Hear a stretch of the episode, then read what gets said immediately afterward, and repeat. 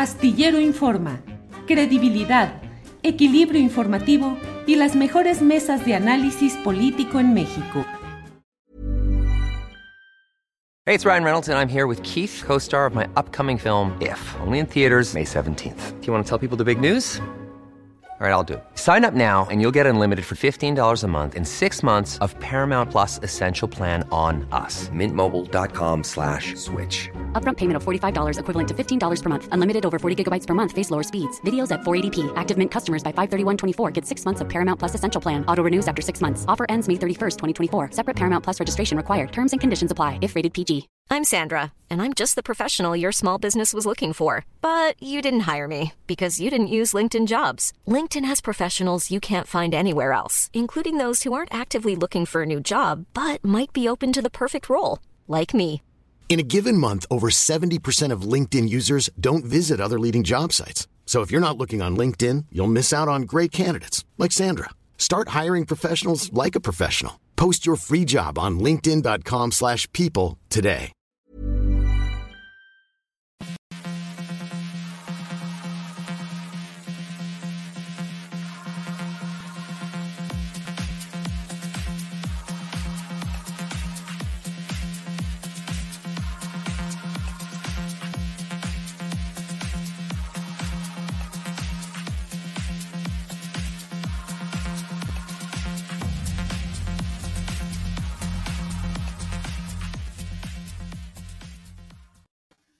La una de la tarde, la una de la tarde en punto y ya estamos aquí en Astillero Informa. Gracias por acompañarnos en este martes 22 de noviembre de 2022. Muchas gracias por estar en sintonía con este programa que hoy le va a llevar información, análisis de todo y bueno, también lo futbolero. ¿Qué le vamos a hacer?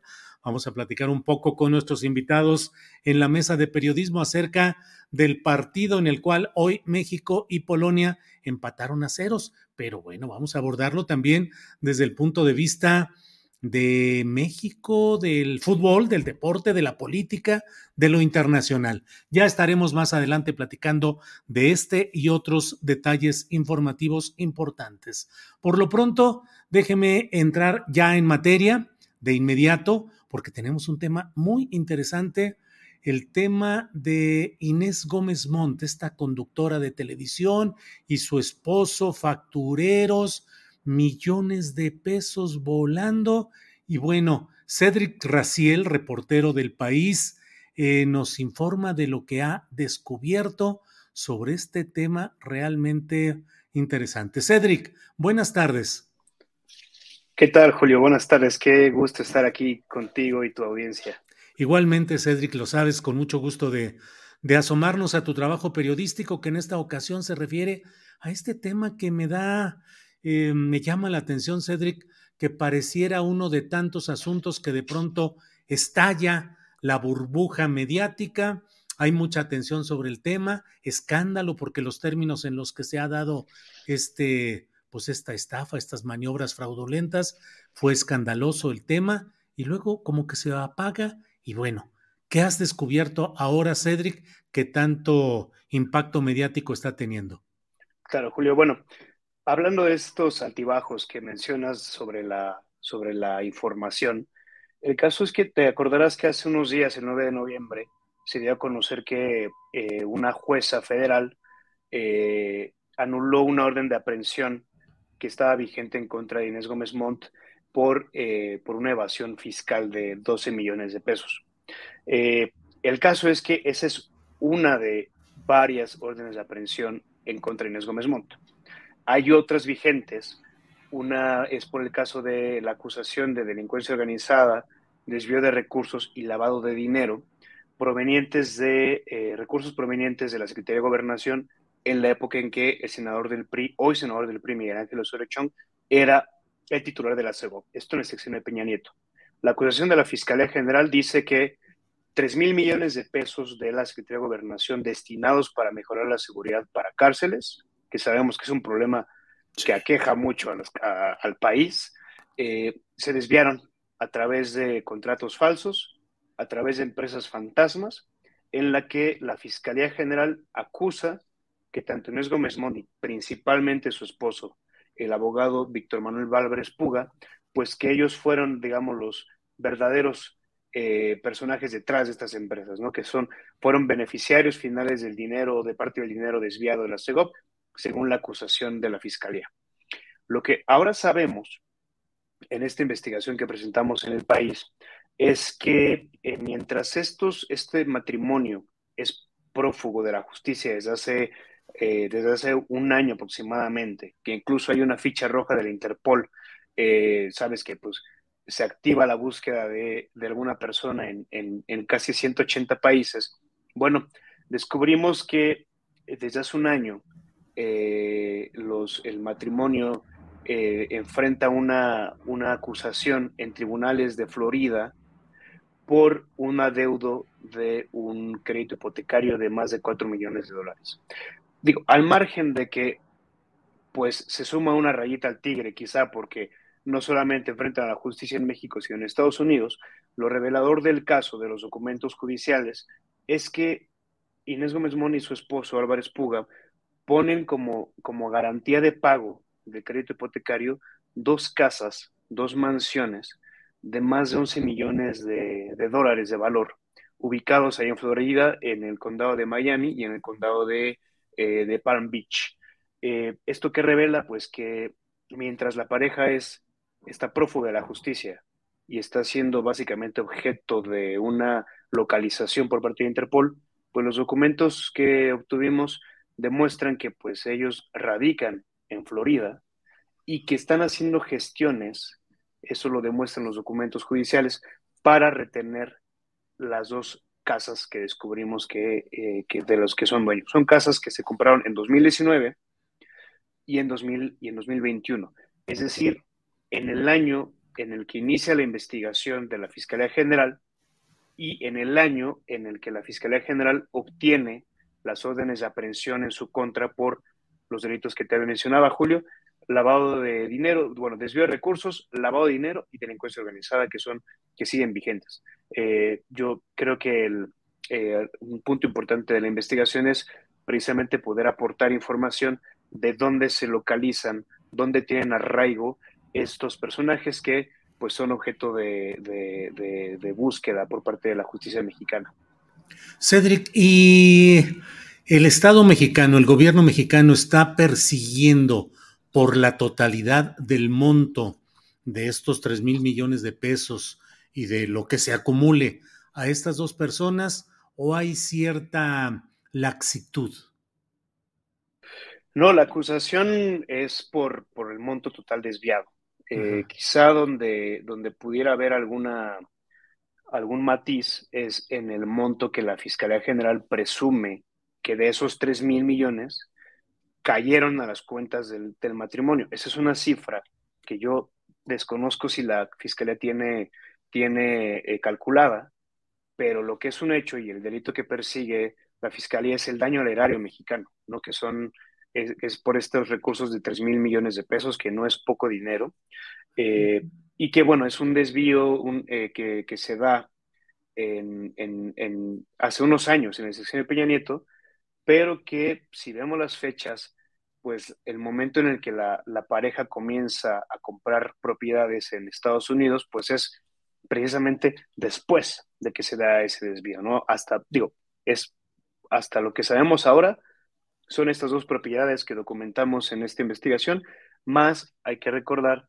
otra propiedad que el matrimonio compró eh, también en Florida, eh, que compró en 2017 y que es un caso muy, muy, muy curioso porque, bueno, fue una mansión que perteneció a la cantante y actriz estadounidense Cher y que eh, costó 15 millones de dólares. Es decir, fueron dueños de esta propiedad de 15 millones en 2017, posterior a los hechos de, denunciados por la Fiscalía de desvío de recursos.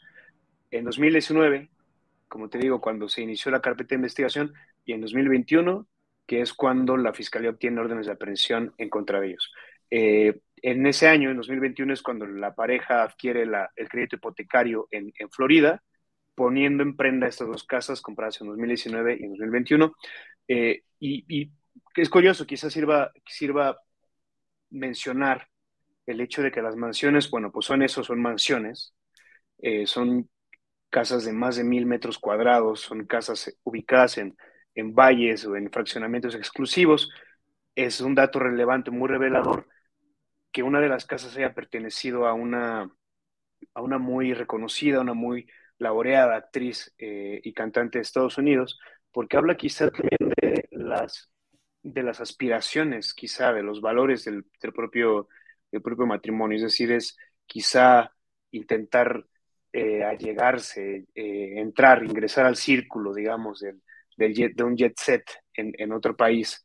Eh, digo, quizá también porque en, en, en, México podría ser más complicado hacerse propiedades, bueno, pues se van a, a, a, un país y a Florida, que también es un, es un estado de Estados Unidos muy recurrido por, uh -huh. eh, pues por personajes, por políticos mexicanos acusados de corrupción. Es, es muy sintomático que, que se vayan a, a buscar alguna propiedad en Florida.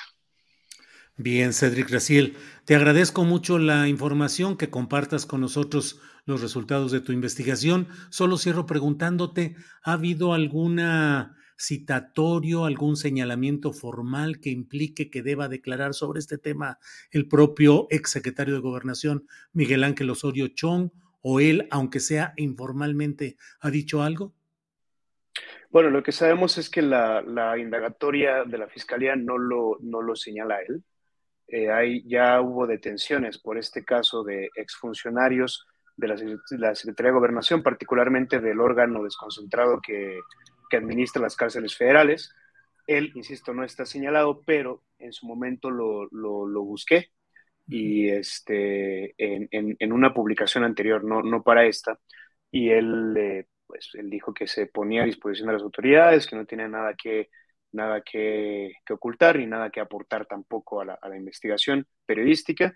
Y también debo decir que para esta investigación en, del país, a través de un, de un conocido del matrimonio de Gómez Moni Álvarez Puga, los busqué, les, les, les, pedí una entrevista o darme algún comentario, pero no, no atendieron la solicitud. Entonces llevan, llevan alrededor de un año, el mismo año que llevan básicamente prófugos, también han estado en silencio. Inés Gómez Mon lleva sin publicar en sus redes sociales nada desde entonces y de Álvarez Puga pues también no hay, no, hay, no hay rastro de alguna declaración. Cedric, pues a reserva de lo que desees agregar, yo te agradezco el que nos hayas uh, compartido eh, la parte sustancial de tu trabajo en el país. Nada que agregar, Julio. Yo te agradezco muchísimo nuevamente la invitación. Es un, es un honor estar aquí y saludo también a tu audiencia. Gracias, Cedric Raciel. Hasta pronto. Gracias. Hasta pronto, Julio. Bien, ha sido Cedric Raciel, reportero del país, un reportero completo, un reportero confiable y preciso. Lo hemos entrevistado en otras publicaciones en las que ha estado, ahora está en el país y con el mismo enfoque y la misma enjundia periodística. Bueno, mire, vamos a hablar sobre, ya sé que todo el mundo está hoy pensando en el fútbol y en Polonia y en Ochoa y en el en la manera como paró el penalti y la polémica por todos lados, pero usted sabe que aquí estamos comprometidos a analizar también eh, lo que ha sucedido en este fin de semana con esta reunión de los ultraconservadores en un hotel de la Ciudad de México, pero varios hechos más que se suman a lo que hoy queremos hablar con Mario Santiago y con Tania Hernández. Mario Santiago, que está por aquí con nosotros. Él es investigador, eh, doctor en Historia Moderna y Contemporánea por el Instituto de Investigaciones, doctor José María Luis Mora, integrante del Sistema Nacional de Investigadores y del Grupo de Trabajo Derechas Contemporáneas, Dictaduras y Democracias y de la Red Internacional Derechalogos e investigador del Instituto Mora. Mario, buenas tardes. Hola, buenas tardes, Julio. Un gusto estar de nuevo por acá. Igualmente, muchas gracias. Y está con nosotros también la doctora Tania Hernández Vicencio, doctora en Ciencias Sociales por el Colegio de la Frontera Norte, es la coordinadora del Seminario Permanente sobre las Derechas en México, que es parte del grupo de trabajo del Consejo Latinoamericano de Ciencias Sociales, Derechas Contemporáneas, Dictaduras y Democracias. Eh, Tania, buenas tardes. ¿Qué tal? Buenas tardes, Julio, Mario. Gracias, muy amables. Pues la verdad es que se han acumulado muchos hechos y circunstancias desde la última vez que platicamos respecto a este avance o proceso de la derecha y la ultraderecha en México. Mario, ¿qué opinas de cómo se ha ido articulando la derecha y la ultraderecha en los tiempos recientes en México? Pienso en esta conferencia conservadora de acción política, eh, apadrinada, entiendo yo, por el Partido Republicano y por Donald Trump, eh, una reunión neonazi en la Ciudad de México y, en fin, una serie de acciones. ¿Cómo va todo esto de la derecha y la ultraderecha en México, Mario? Eh, bueno, en efecto, hoy todo el mundo está hablando del partido, entonces hablar de estos temas parece anticlimático, pero es fundamental. Em, primero, yo quisiera plantear una distinción. Lo he leído en redes sociales, lo he visto en algunas publicaciones eh, periodísticas, em, esta idea de que es la ultraderecha toda junta, ¿no? Manifestándose y me gustaría hacer una primera distinción. Em, todas estas manifestaciones de grupos neonazis, que, eh, de las cuales algunas han sido muy mediáticas, por ejemplo, el concierto en este salón del Pentatlón, que luego fue cancelado eh, o clausurado, y antes de eso ya algunos reportajes habían dado cuenta de manifestaciones nazis, por ahí alguno del país a propósito del, de la, del medio que se comentaba ahorita, ¿no? En el país habían dado cuenta de una boda, ¿no? Cuya parafernalia completamente eh, reivindicaba el nazismo, ¿no? E incluso la parte más militarista, pues, del régimen nazi, en fin.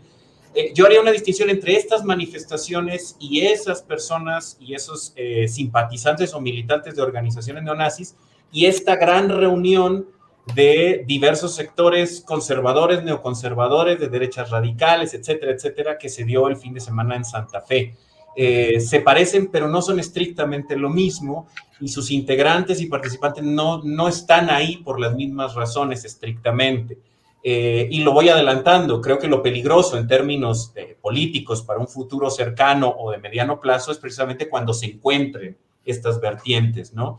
En principio, anotar, el, concierto de los grupos neonazis eh, se dio en una fecha conmemorativa, es decir, hay un tema ahí simbólico muy importante, ¿no? Del fin de la marcha sobre Roma, ¿no? Que, se considera como el inicio del régimen fascista propiamente hablando en Italia, pero también de la fundación de la Falange eh, española. Entonces hay toda una conmemoración histórica de una serie de, vertientes ideológicas eh, muy situadas en el periodo entre guerras y el caldo de cultivo de, estos militantes, que son en general jóvenes, la gran mayoría son hombres, eh, digamos, lo que los acerca, entre otras cosas, es la crisis política, la, devaluación de los partidos políticos, la crisis económica, lo que se ha llamado en muchos espacios como la deuda de la globalización y del neoliberalismo con las mayorías, pero también una idea de que la historia oficial, eso, digamos, entre comillas, eh, no ha dado respuestas y entonces están buscando las respuestas. hay una idea conspirativa ahí muy importante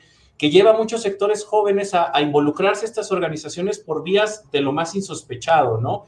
Eh, vías eh, culturales, por la música, por el cine, por la literatura, etcétera. Y un elemento que me gustaría poner en la mesa que es muy importante para pensarlos es el del nacionalismo. El nacionalismo es un, es un elemento muy importante para entender a, estas, a estos militantes Ahí en una exploración en redes sociales podemos encontrar a muchos de estos jóvenes manifestándose abiertamente sus ideas, pero también, por ejemplo, a sectores nacionalistas, algunos militares, por ejemplo, no hablo en general, no todo el cuerpo castrense, pero sí gente que pertenece al ejército que reivindica este tipo de grupos, por ejemplo, y es distinto a lo que se dio el fin de semana en Santa Fe, en el que más bien hablamos de élites y de proyectos económicos y políticos de gran escala. Eso es un primer punto que quisiera poner en la mesa. Muy bien, Mario. Eh, Tania Hernández, ¿qué nos eh, dice sobre este tema de las derechas o las ultraderechas, particularmente en referencia a esta reunión del fin de semana en un hotel de Santa Fe de la Conferencia Política de Acción Conservadora? Tania, por favor.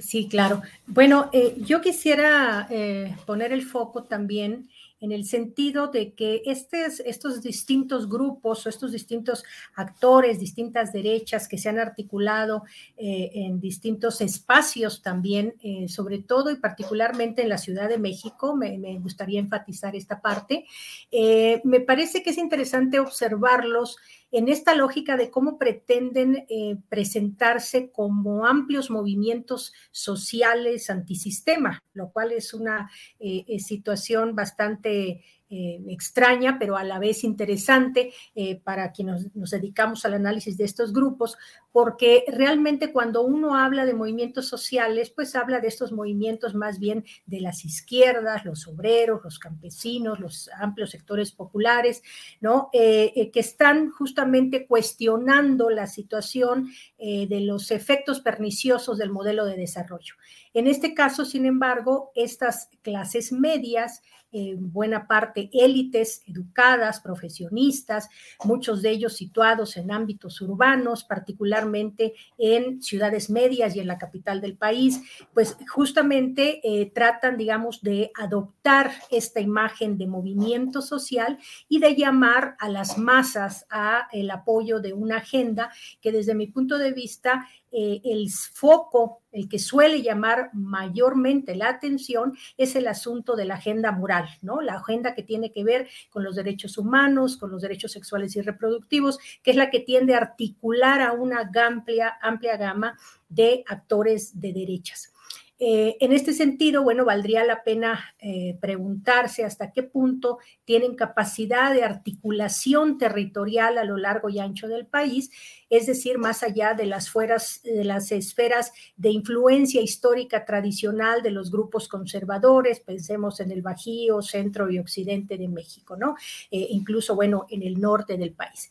en ese sentido, me parece interesante porque eh, creo que más bien lo que están mostrando es una amplia capacidad de articulación de redes ciudadanas, no necesariamente de amplios movimientos sociales, y eh, con temas muy específicos como este que acabo de mencionar.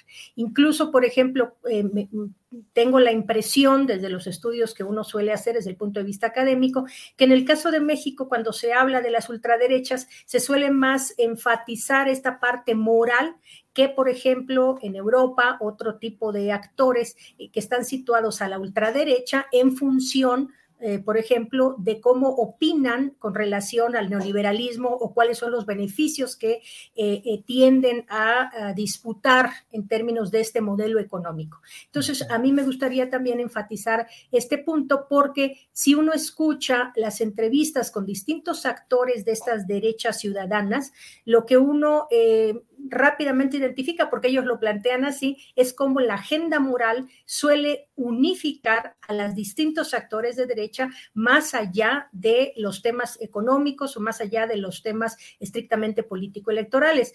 Esto no quiere decir que no estén detrás estos temas. De hecho, detrás de la agenda moral hay importantes eh, intereses económicos, ¿no? Eh, que tienen que ver justamente no solo con la disputa de la construcción de opinión pública, la construcción de una visión sobre el país, sino también con eh, proyectos concretos. Eh, escuchaba yo por ahí hace algunos días, por ejemplo, cómo esta, este personaje, Verástigui, ha desarrollado incluso proyectos que tienen que ver con hospitales, ¿no? Este, en esta lógica eh, entre comillas, filantrópica, pero que también tiene que ver con una visión, pues muy desde el punto de vista de los intereses económicos que pueden moverse. Y quizás cerraría esta primera parte diciendo que justo buena eh, eh, pues en buena parte eh, de estas redes pues reciben importantes recursos justamente de toda esta red internacional provida, ¿no?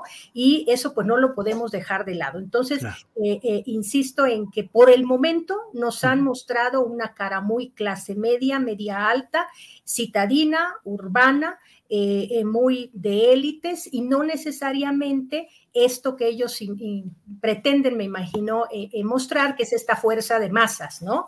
Sí, sí, bien, Tania. Mario Santiago, y sin embargo, ¿qué es lo que se mueve? Porque está Verástegui como una figura que fue coreado como presidente, presidente, está un video, una videograbación de Donald Trump y está una concurrencia en México de fuerzas eh, políticas de las derechas o las ultraderechas, pero con un sentido electoral, todos ellos con participación electoral. ¿Qué tan viable puede ser la promoción de una figura como Verástegui como candidato de las derechas extremas, del catolicismo y el republicanismo trompista en México, Mario? Pues, a ver, así de bote pronto diría, pues es perfectamente viable, es una figura eh, mediática, ¿no? Se le puede posicionar, hay distintos actores que algunos ya levantaron la mano para apoyar, otros tímidamente, eh, pero creo que lo que se mostró en esa reunión en Santa Fe y lo que las entrevistas que dieron varios de esos actores lo que dan, de lo que dan cuenta es de un proyecto, me parece, a mediano plazo, tal vez hasta largo plazo, es decir, sí pensar en un escenario electoral 2024, pero a sabiendas de que no necesariamente van a ganar.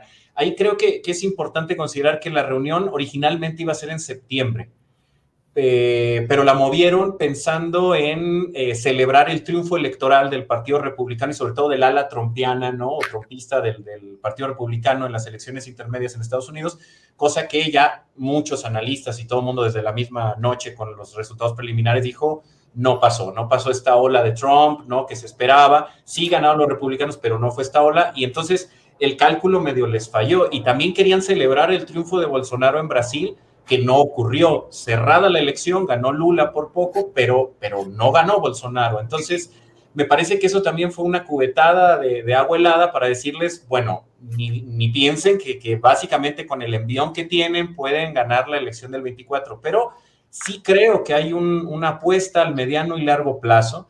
Em, esta CEPAC, que es de los años 70, ahí habría que matizar, no es un brazo estrictamente del Partido Republicano, sino más bien es un espacio que articula a distintos partidos y organizaciones, entre ellas al Partido Republicano, lo han llamado una incubadora, ¿no? Y eso es muy importante porque confluyen muchas organizaciones, Tania bien lo señalaba ahorita, ¿no? Toda la rama provida a nivel internacional, pero también la Asociación Nacional del Rifle y muchos otros grupos que no necesariamente son el Partido Republicano, aunque voten por los republicanos. Y luego el experimento desde 2017 a irse a otras partes del mundo para buscar eh, eh, el apoyo local, pero también para canalizar recursos a esos, a, los representantes de la derecha eh, o extrema derecha en esos países, ¿no? En Israel, en Japón, en Australia, y ahora en el caso mexicano. Entonces, me parece que, que muy probablemente haya una apuesta para el 2024. No sé si sea Verástegui o tal vez apoyen a alguien más, aunque Verástegui se muestra como, el, como una figura ideal, y él mismo, ¿no? Eh, seguramente en los próximos meses escucharemos cada vez más, ¿no? sobre su historia, esta historia que ha dado a cuentagotas de, de que él fue iluminado por una maestra que le enseñó, que le dio sus clases de inglés y era católica y ella la remitió a un sacerdote que además es legionario de Cristo y ahí entonces él se dio cuenta cuál era su verdadera misión. Es decir, yo creo que vamos a escuchar más y probablemente sí podría ser un candidato, pero la apuesta me parece es a mediano plazo y a la canalización de recursos. Ahí va a ser muy importante el marco legal que además está eh, a discusión ¿no? en las últimas semanas en México y seguirá a discusión, de la canalización de recursos a los partidos políticos. Si estas estructuras logran construir un partido político o vincularse al PAN, por ejemplo, qué sé yo, a Movimiento Ciudadano, estoy especulando completamente, ahí será muy importante pensar cómo se van a canalizar los recursos eh, de manera legal para próximos procesos electorales. Bien, Mario, gracias. Tania Hernández, una de las frases más recurrentes a lo largo de esa conferencia de política de acción conservadora fue la derechita cobarde, con un señalamiento pues directo al Partido Acción Nacional, que es una eh, elaboración discursiva que en otras entrevistas yo he captado, tanto en entrevistas que yo he realizado como en otras que he visto en otros medios, de que se recurre mucho a reprocharle Acción Nacional en México, que sea, ya han llegado al extremo de decir que juega en alianza y que le hace el juego a la izquierda, al socialismo mexicano. ¿Qué puede pasar con, este, eh, con esta irrupción de esta ultraderecha en el espectro político mexicano? ¿Podría desplazar o poder eh, tomar el control del Partido Acción Nacional? Bueno, es muy interesante esto que planteas porque en efecto ellos consideran que el PAN no lo representa, están en la línea de formar lo que ellos llaman la verdadera derecha a través de un partido político. Ellos saben que para formar un partido político, pues por lo pronto tienen que competir en una elección federal, entonces esto tendría que ser después de 2024. Tengo entendido que ya hay experiencias locales de formación de partidos con esta perspectiva, con esta ideología como en el caso de Nuevo León, un partido que eh, se denominó Creemos, que no, no logró concretarse por situaciones diversas con relación a su proceso de registro y de la parte de los recursos, etcétera, pero ya hay, digamos, y no solo en Nuevo León, seguramente en otros estados, estas iniciativas de formar partidos locales con esta perspectiva de la verdadera derecha. Ahora, eh, el Partido Acción Nacional, pues también está necesitado de apoyos, porque eh, tiene tan pocos militantes para empezar, que si sigue en esta caída libre, pues hasta tiene, está en riesgo de perder su registro nacional por la vía de la militancia, pero también por la vía de los, pues de los votos, ¿no? O sea, eh, cada vez eh, es obvio cómo tiene que ir más en alianza para poder hacerse de eh, simpatías en los procesos electorales. Ahora, también es importante, me parece, integrar otro asunto, que es el asunto de, estamos hablando aquí de la parte, cómo se vincula la religión y la política, ¿no? En este sentido, y cómo buscan canalizar estas demandas a través de partidos políticos, pero no solo son los católicos, también vamos a ver cómo actúan los evangélicos en todo este proceso. Hay que recordar que si bien el PES eh, perdió su registro eh, eh, en, las pasadas elecciones, pues finalmente también sigue teniendo una articulación importante en el territorio nacional y en esa medida, por eso insisto, en cómo este, esta agenda moral suele integrar a distintas derechas, ¿no? Entonces, en, en este sentido de los partidos políticos, me parece que va a ser importante también analizar cómo va a jugar las redes de los grupos evangélicos. Por otro lado, eh, obviamente el PAN, tal como está actualmente, ni siquiera funciona con relación a tener una representación nacional más allá de la ideología. O sea, ya, dicen, ya dijimos aquí que ellos no se sienten representados. Pero por otro lado, eh, está el tema de lo estructural. O sea, el Partido Acción Nacional, pues cada vez tiene más problemas en términos de, de, su estructura territorial para vincularse de manera orgánica con otras organizaciones o con otros grupos. De hecho, una característica importante de este tipo de manifestaciones es que se vinculan con liderazgos panistas concretos, no necesariamente por la vía orgánica en términos de institución política eh, eh, a través del PAN, ¿no? Entonces, eh, me parece que de entrada hay un proceso en el que ellos están jugando eh, con las herramientas que tienen actualmente, construyendo opinión pública, construyendo redes. Y aquí hay otra cosa muy interesante. Yo no puedo decir ahora si Verástegui va a ser eh, el candidato de algún posible partido en algún momento, partido de este tipo, pero lo que ellos han dejado claro y me parece muy inteligente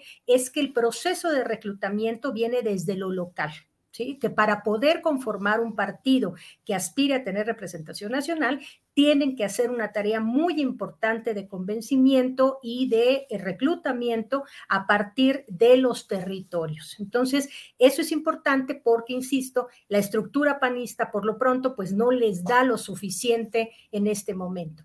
Y termino diciendo que, bueno, no consideran que el PAN los represente, pues porque consideran que es un partido que se ha corrido demasiado al centro y que incluso en el caso de algunos personajes apoya, según esta visión, la agenda libertaria sobre los derechos humanos, lo cual para ellos es inconcebible, ¿no? Entonces, en este correrse al centro, otra de las críticas es cómo han abanderado una agenda que no representa a este sector de la población.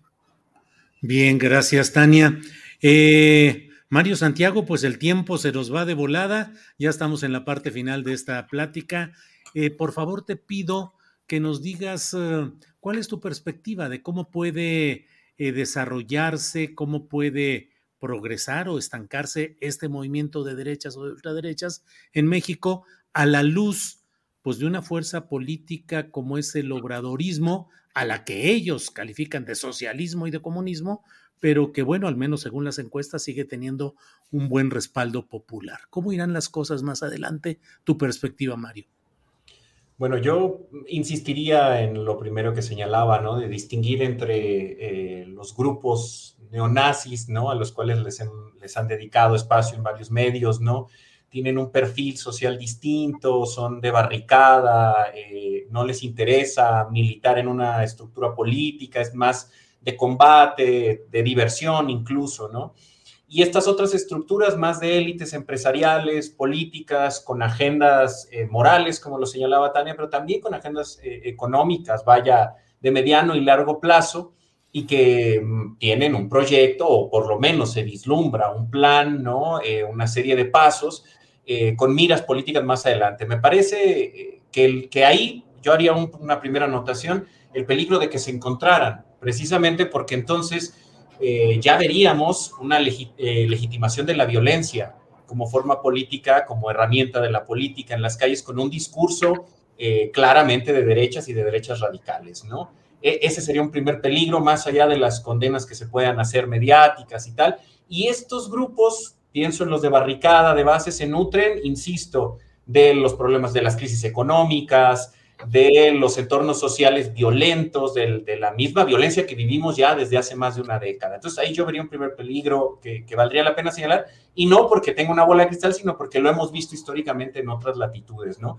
Lo segundo es, eh, en efecto, el, proceso electoral del 24 me parece a riesgo de, aventurarme que, que, es difícil que alguien le vaya a hacer frente a la candidata o al candidato de Morena, ¿no? Eh, creo que, que no vamos a tener una elección cerrada pero sí va a ser un laboratorio ideal para estos proyectos de élites, para medir fuerzas, para saber si sus planes de reclutamiento, de, construcción de, partidos políticos, de canalización de recursos, son viables o qué tendrían que ajustar. Yo no pensaría en la elección del 24, ¿no? Como el escenario inmediato, yo pensaría en las intermedias, la siguiente intermedia y la siguiente presidencial, y ahí sí veríamos un laboratorio de las derechas en términos electorales. Bien, Mario, muchas gracias. Eh, Tania, estamos ya ahora sí en la parte final tu reflexión de qué puede venir en esta etapa de esta, de esta aparición más fuerte de derechas y ultraderechas, el escenario electoral, las acusaciones de socialismo, comunismo a la actual administración.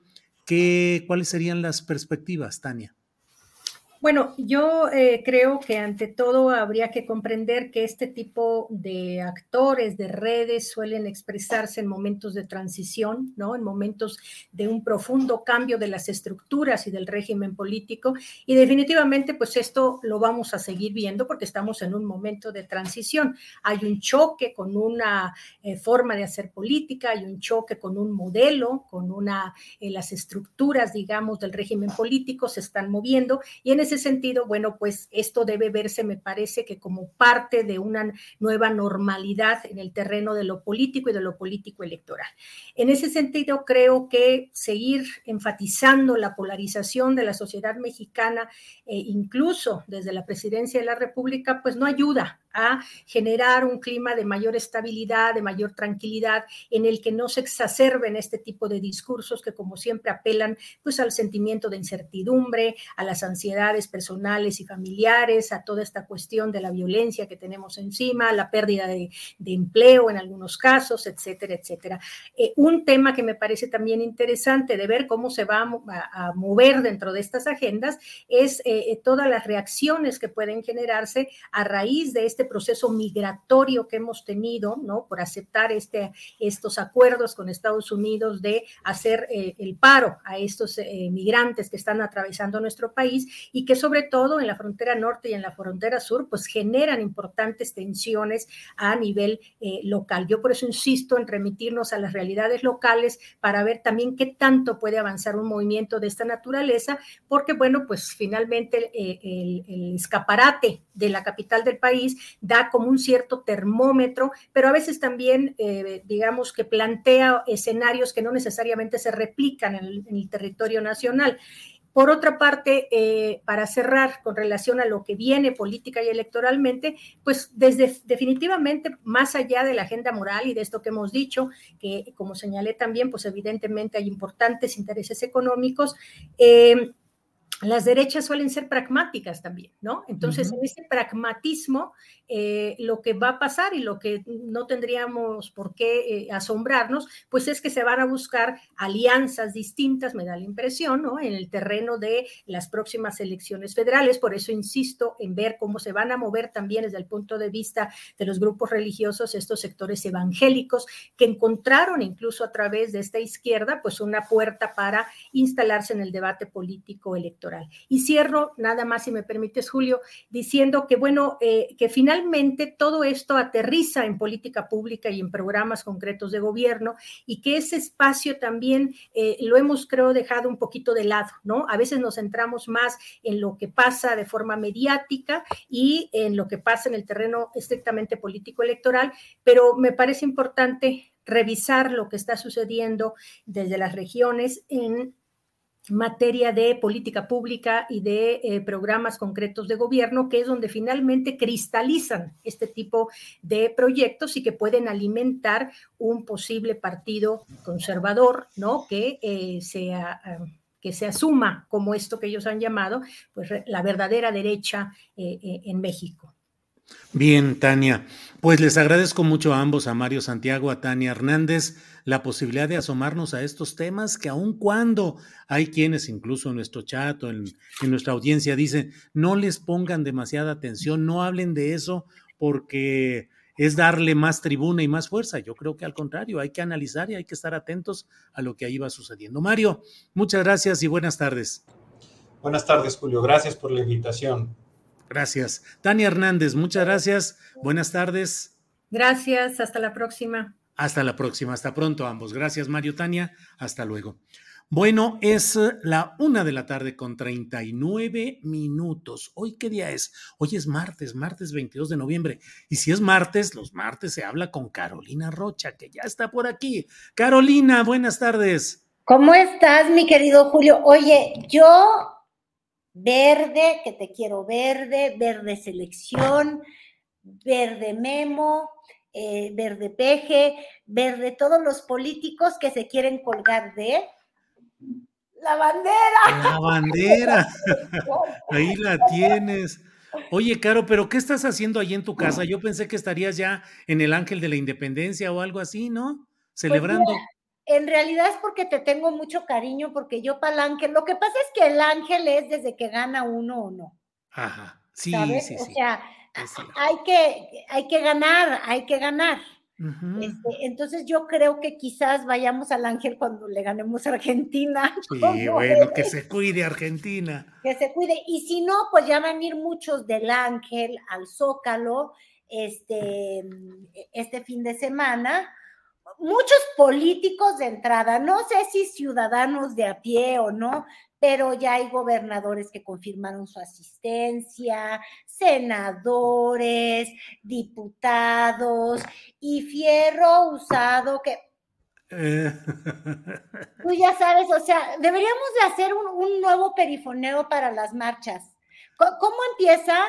Se este llama candidatos, corcholatas, reciclados o fierro viejo que sobre y así en las marchas, porque ya somos un país que pelea, que pelea no por tener el primer lugar en el crecimiento o por la menor tasa de inflación, nosotros peleamos por el tamaño, Julio, de la marcha. Sí, sí, sí, sí, eh, ahí sí que el tamaño sí importa, porque sí importa le importa mucho al presidente de la República. Yo no pensé que le importara tanto.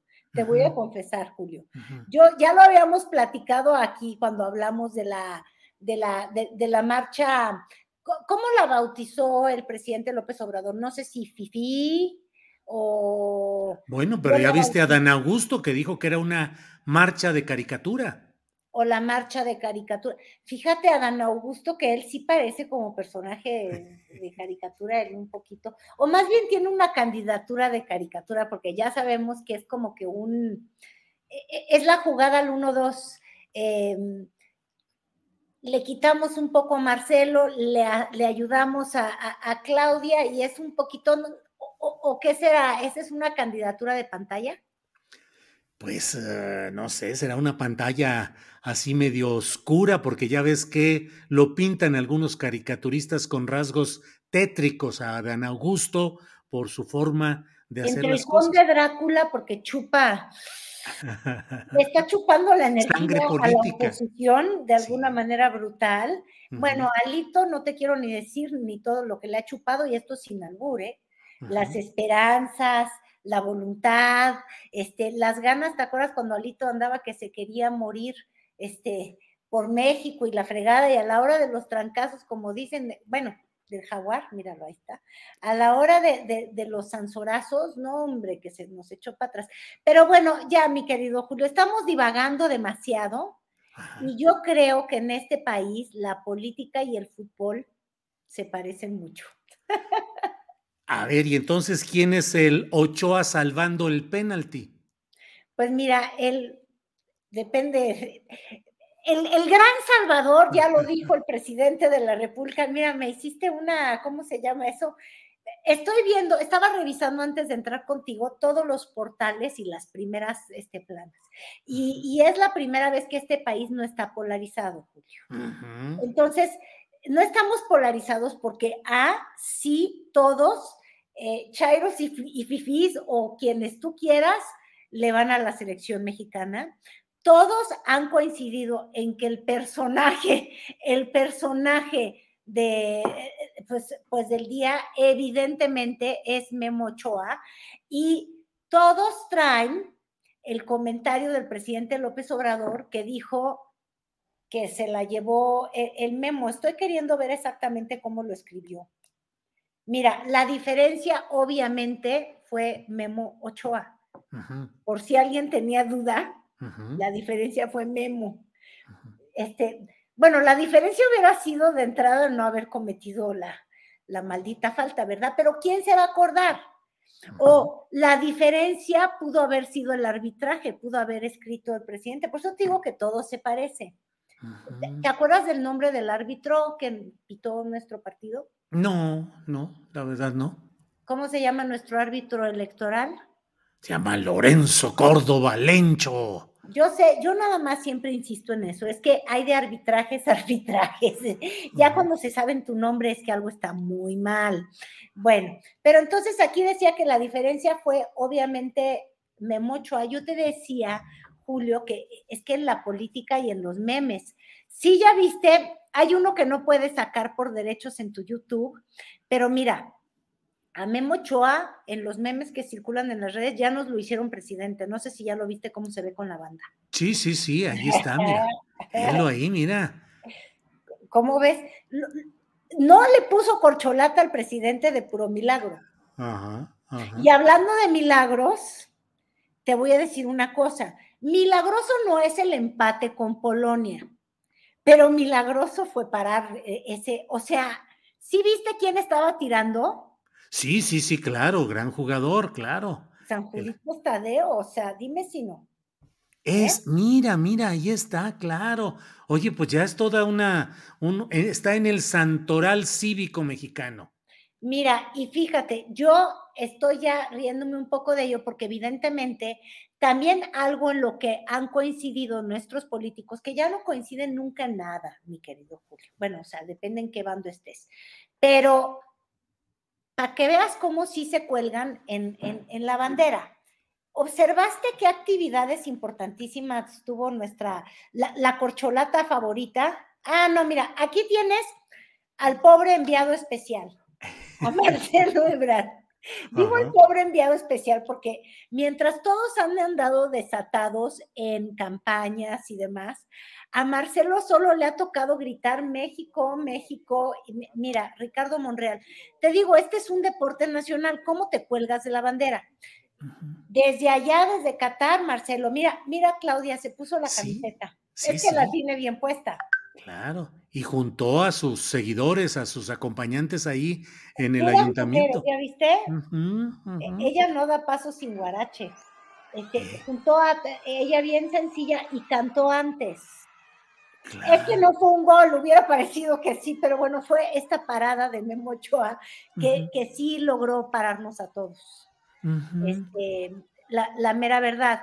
Y luego yo te decía otro gran símil de la política, aparte de que tiene a todos estos candidatos eh, ocupados no en gobernar, sino ocupados en seguir a la selección, grabarse, hacer eventos, colgarse de la bandera. Hay otra cosa que me parece interesante. En la madrugada, ah, qué bonito. Sí, sí, sí, velo, sí. La patada estará mm. su candidatura. Pues sí, pero además que le andaban pidiendo chelas por votos, que le decían, danos chelas y te damos votos. Y míralo ahí, este, en pues pleno. Pues mira, llega a ser más, más baratito que, que, que, que, acarreos y cosas peores que luego se hacen, ¿eh? Pero fíjate, lo, lo de Marcelo Ebrard nada más hay que detenernos. Tú sabes que él suspira y suspira y suspira y por eso él es Bond y ha hecho tanta campaña y está en el TikTok y ha hecho de todo. Pero lo que sí es real es que su jefe, que es el presidente, que dice que no tiene favoritos, nos lo ha mandado en una gira en la que México no ha sido parada, Julio. A mí se me hace, si no hay casualidades en política, ¿tú no sientes que lo andan congelando allá en el exterior? Pues sí, y no sería el único. Ya viste también el caso de Gerardo Esquivel, que fue candidato a dirigir el Banco Interamericano del Desarrollo y que pareciera que realmente lo que quieren es que esté fuera. Y efectivamente, Marcelo se la pasa eh, de país en país, de vuelo en vuelo, pero... E intentando como... puede estar presente y hacer campaña como Dios le da a entender, y Dios le da a entender muy pocas cosas, ponerse la camiseta, gritar México, México, pero así está muy difícil. Y luego no tiene lucimiento, porque como tú bien decías, eh, se vino abajo la candidatura de Esquivel porque fue una pésimamente mal planeada, unas ganas de quitarlo del Banco de México y luego la perdimos se la quedó el brasilero. Hoy escuchaba un noticiero en la mañana, eh, sido por la mañana, que pues, no quieren mucho al presidente, ¿ves? Como no lo quieren nada, hasta decían que mira, que Marcelo estaba complicado en su candidatura, que porque los que viajaron a, a Qatar, yo no sé, dicen las cifras que son más o menos 80 mil mexicanos. ¿Quién sabe qué, qué información ultrasecreta tenga el señor Manuel Peregrino o, don Ciro, pero ellos decían rotundos que esos que viajaron a Qatar no eran de la 4T por nada. Esos eran de la marcha del domingo pasado, que no son de la marcha de este, digo, del domingo pasado, que no son de la marcha del domingo. No sé si les está saliendo lo, lo entre clasistas, y estén insinuando que quien tiene derecho, digo, quien tiene dinero para un boleto en Qatar sería incapaz de votar por la 4T, pero se echaron esa puntada. Bueno, y viste también el partido de fútbol americano en el cual hubo una rechifla al grupo firme que había estado en el Zócalo en medio de gran eh, revuelo, eh, grandes aplausos, y en el otro, ante una audiencia distinta, de un poder económico distinto, fue una rechifla enorme contra el grupo firme. Oye, pues son una gran minoría. Digo, yo entiendo que habrán llenado un poco el estadio de el, el, estadio Azteca y lo que tú quieras, pero a ver, estábamos el otro día haciendo tamaños, ya decíamos que el tamaño importa, y medíamos las marchas, Julio. Este, mira, solamente el grupo firme ha llenado este. Carolina, hoy estás tú muy alburera, ¿eh? O algo así, ¿eh? del tamaño firme. No, no, no te pongas en este plan. Sí, suena horrible. No entendí. Suena horrible, pero mira, solo el grupo firme este, ha llenado, al menos desde que es presidente Andrés Manuel López Obrador, a la Plaza del Zócalo de esa forma. Y yo te diría que si no es el presidente López Obrador en los últimos 10 años, 12 años, porque este, yo no creo que nadie como el grupo firme. ¿A ti se te ocurre, tú puedes afirmar lo contrario? No, no, no, no puedo afirmar lo contrario. Pero fíjate cómo la, la situación socioeconómica está determinando gustos, presencias, eh, análisis estadísticas. Y en el fondo es, ¿qué predomina a la hora de la elección? la decisión que impulsan los grupos socioeconómicos que tienen más capacidad mediática, por ejemplo, o la base popular que no tendrá esa capacidad mediática y socioeconómica, pero finalmente el voto uno por uno es eh, mayoritario en lo popular. Mira, yo te voy a decir lo siguiente viendo los desfalcos que, ocurrieron justamente en la administración pasada y que casi todos los que se han medio podido probar, aunque Rosario Robles esté fuera de prisión y diga que es inocentísima, eh, nunca se, se, ha dicho hasta ahora que esos dineros, por ejemplo, de la Secretaría de Desarrollo Social no se desviaran hacia Oye, Carolina, ¿ya oíste? Se buscan marchantes que ondeen banderas en el zócalo capitalino. Ahí va, ahí va, ahí va, haciéndote eco. Perdón por la interrupción. Adelante, Carolina. Mira, el dinero obviamente importa, pero el tercerísimo lugar que se aventó José Antonio Miz eh, tendría que desmentirnos a todos. Porque este, la forma en la que se desviaron recursos eh, durante la administración de Enrique Peña Nieto, y me refiero a, casos probados, ¿no? Como la estafa maestra, eh, cuando a Duarte se le pregunta al que está en la cárcel, bueno, es que hay dos en la cárcel, el de Veracruz, él mismo dice que fueron desvíos, ¿verdad?, hacia la campaña priista, este, y, pues de alguna manera no, no redituó. Este, en fin, pueden haber confusiones. Si a mí me preguntas, por ejemplo, eh, del músculo que está mostrando la oposición en su marcha del Botox, Digo, por el becer gordillo y tanta gente. Lía Limón, ¿la viste? No, no la vi. No, no, es que en esa marcha, mira, fue una marcha, no sé si por los votos, pero de que por el Botox, muchísimos Botox por Botox, ahí sí. jeringa por jeringa. Este, había mucho recurso, pero no necesariamente te va a dar votos. Este, Botox quizás, este, sobre todo con todo respeto a doña Elba, pero que, está lisa. Sí, bueno, pues es que el amor rejuvenece, Carolina, y ahí está ella también, el amor a la política. El amor al dinero, Julio, ¿de qué estás hablando? Tú estabas hablando realmente de dinero. ¿Cómo dice este dicho bien cruel mexicano que dice que no hay, no se vayan a enojar las feministas? Entonces vamos a decir, no hay ser feo, hay ser sin dinero para meterle un tasaje y abuchonarse o, o, hacerse, si, en el caso de los hombres, a la, casillas, ¿cómo se llama? El Señor de los Cielos, digo, no sé, pero de que guapea, el, el, recurso guapea. Ese guapea. Bueno, Carolina, y de la reunión de fin de semana de los conservadores, hubo discursos muy duros señalando eh, la presencia del monstruo socialista y comunista en México, eh, se destapó, digamos, virtualmente Eduardo Verástegui, que me enteré ayer porque eh, que fue cantante de Cairo y de otro tipo de grupos musicales, de Chavo y toda la cosa. Entonces, ¿cómo ves a los conservadores y a la derecha y ultraderecha por acá, Carolina?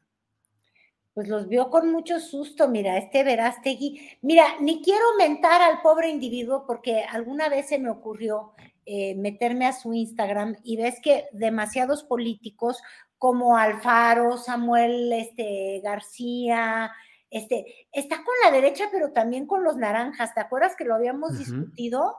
y, se ofendió profundamente el que predica que hay que andar con la Biblia y el perdón de por, por encima de todo, y que es como muy, muy, muy, muy religioso y muy católico, y según yo, en la pues en la creencia católica, que es la que él profesa, pues todos somos hermanos y además, pues ahí sí que de verdad por Biblia primero los pobres, ¿sí o no? Bueno, él decía que quién era yo, aquella desconocida, no le gustaba que no soy nadie.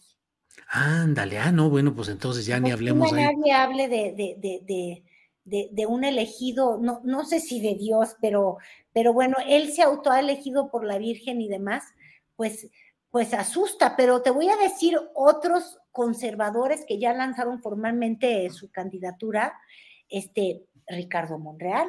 Mm, claro, claro, ¿cómo lo viste en la Arena México? y te digo conservadores porque ya, mira, su mensaje, mi querido Julio, ya no, a ver, ya no deja la menor duda de que aunque él dice que es corcholata del presidente Andrés Manuel López Obrador y que ha luchado con el Santo Niño de Atocha como su más, eh, como su tarjeta más fuerte, porque lo consideren en la 4T y demás, ya cuando tu mensaje central, ahí en la arena, que por cierto, ahí nada más se dan de trancazos, para que veas cómo hacen del sinsentido el sentido. En una arena de lucha libre, donde la gente se agarra, eh, Ricardo Monreal nos hace entender que va a ser candidato de la reconciliación. Este, ah, pues ¿cómo te reconcilias si no te has peleado? Claro. A mí se me hace que ya se peleó con la 4T porque lo único que él tenía de su lado era la 4T, pero él se quiere reconciliar. O los únicos que hablan de reconciliación o que no están a favor de la polarización son quienes creen que el discurso del presidente López Obrador es muy polarizante, ¿sí o no? sí, sí. Por eso está, por eso está impulsando Monreal el nuevo Morena, Movimiento de Reconciliación Nacional. Exacto. Él quiere reconciliar lo que quiere partir primero, pero le, le, está encareciendo mucho a Morena su salida, porque lo que él quiere, esto es como cuando uno, mira, cuando uno es empleado como yo, mi querido Julio, como que de pronto uno dice, no, hombre, yo ya no soporto a mi jefe, ¿no? Ah, pero que me corra al menos para que me indemnice, que el costo lo asuma el otro. Entonces, Monreal, que es un hombre súper inteligente, nadie va a decir que no, se quiere reconciliar con el PRI, que era su casa, ¿ves? Y se quiere pelear con Morena. Este, entonces, son como reencuentros y como te digo, que es simpático que el mensaje sea la reconciliación en, en la casa de los luchadores, este, pero pues ya es un, un, evento de campaña ya muy formal, llamó a colaboradores, vino gente de toda la República. Aún así, hay gente maldosa que subió fotos donde dijeron que estaba bien vacío, porque ves que él puso un tuit ruego su comprensión y sus disculpas a los miles y miles de, de seres reconciliados con la paz del Señor sea contigo. Es el padrecito Monreal. Es el padre Monreal. Entonces el padre Monreal decía, ay, siento tanto que no encontraron lugar y luego le, le empezaron a sacar fotos con el lugar vacío. Yo como no fui, no te sé decir, pero él dice que fue todo un éxito. Sé de personas que viajaron de, de, que al menos yo conozco, de Guadalajara y de otros lugares a, apoyarle con todo su ánimo. Al padrecito Monreal, mira, le queda bien, más porque él anda con el mensaje de la reconciliación. Y ahí te va, te digo yo, se quiere reconciliar con el PRI y sobre todo, también creo que la idea con la que más coquetea o lo que él está vendiendo, mi querido Julio, es que él va a lograr subir en esta alianza al movimiento naranja, porque él es tan cercano a Dante. Mira el infierno. ¿Y, cómo le vamos a hacer? Son símbolos demasiado, te digo, que no se encuentran. Yo, pienso en Dante Alighieri, entonces pienso en, todos los infiernos y los, los diablos y lo que tú quieras, pero bueno, esa es la oferta que trae Monreal. Sí, así este, es. Partir a Morena y subir al movimiento naranja con él, que además sería una movida pues brutalmente e, eficaz, porque la única otra persona de Morena muy cercana a Dante es Marcelo Ebrard, pero ya le anda comiendo el mandado. Sí, sí, sí, y siempre tendrá ahí sus asegúnes. Carolina, pues eh, son las dos de la tarde con un minuto. Hemos platicado abundante y ampliamente de varios temas que están por ahí. De todo y nada.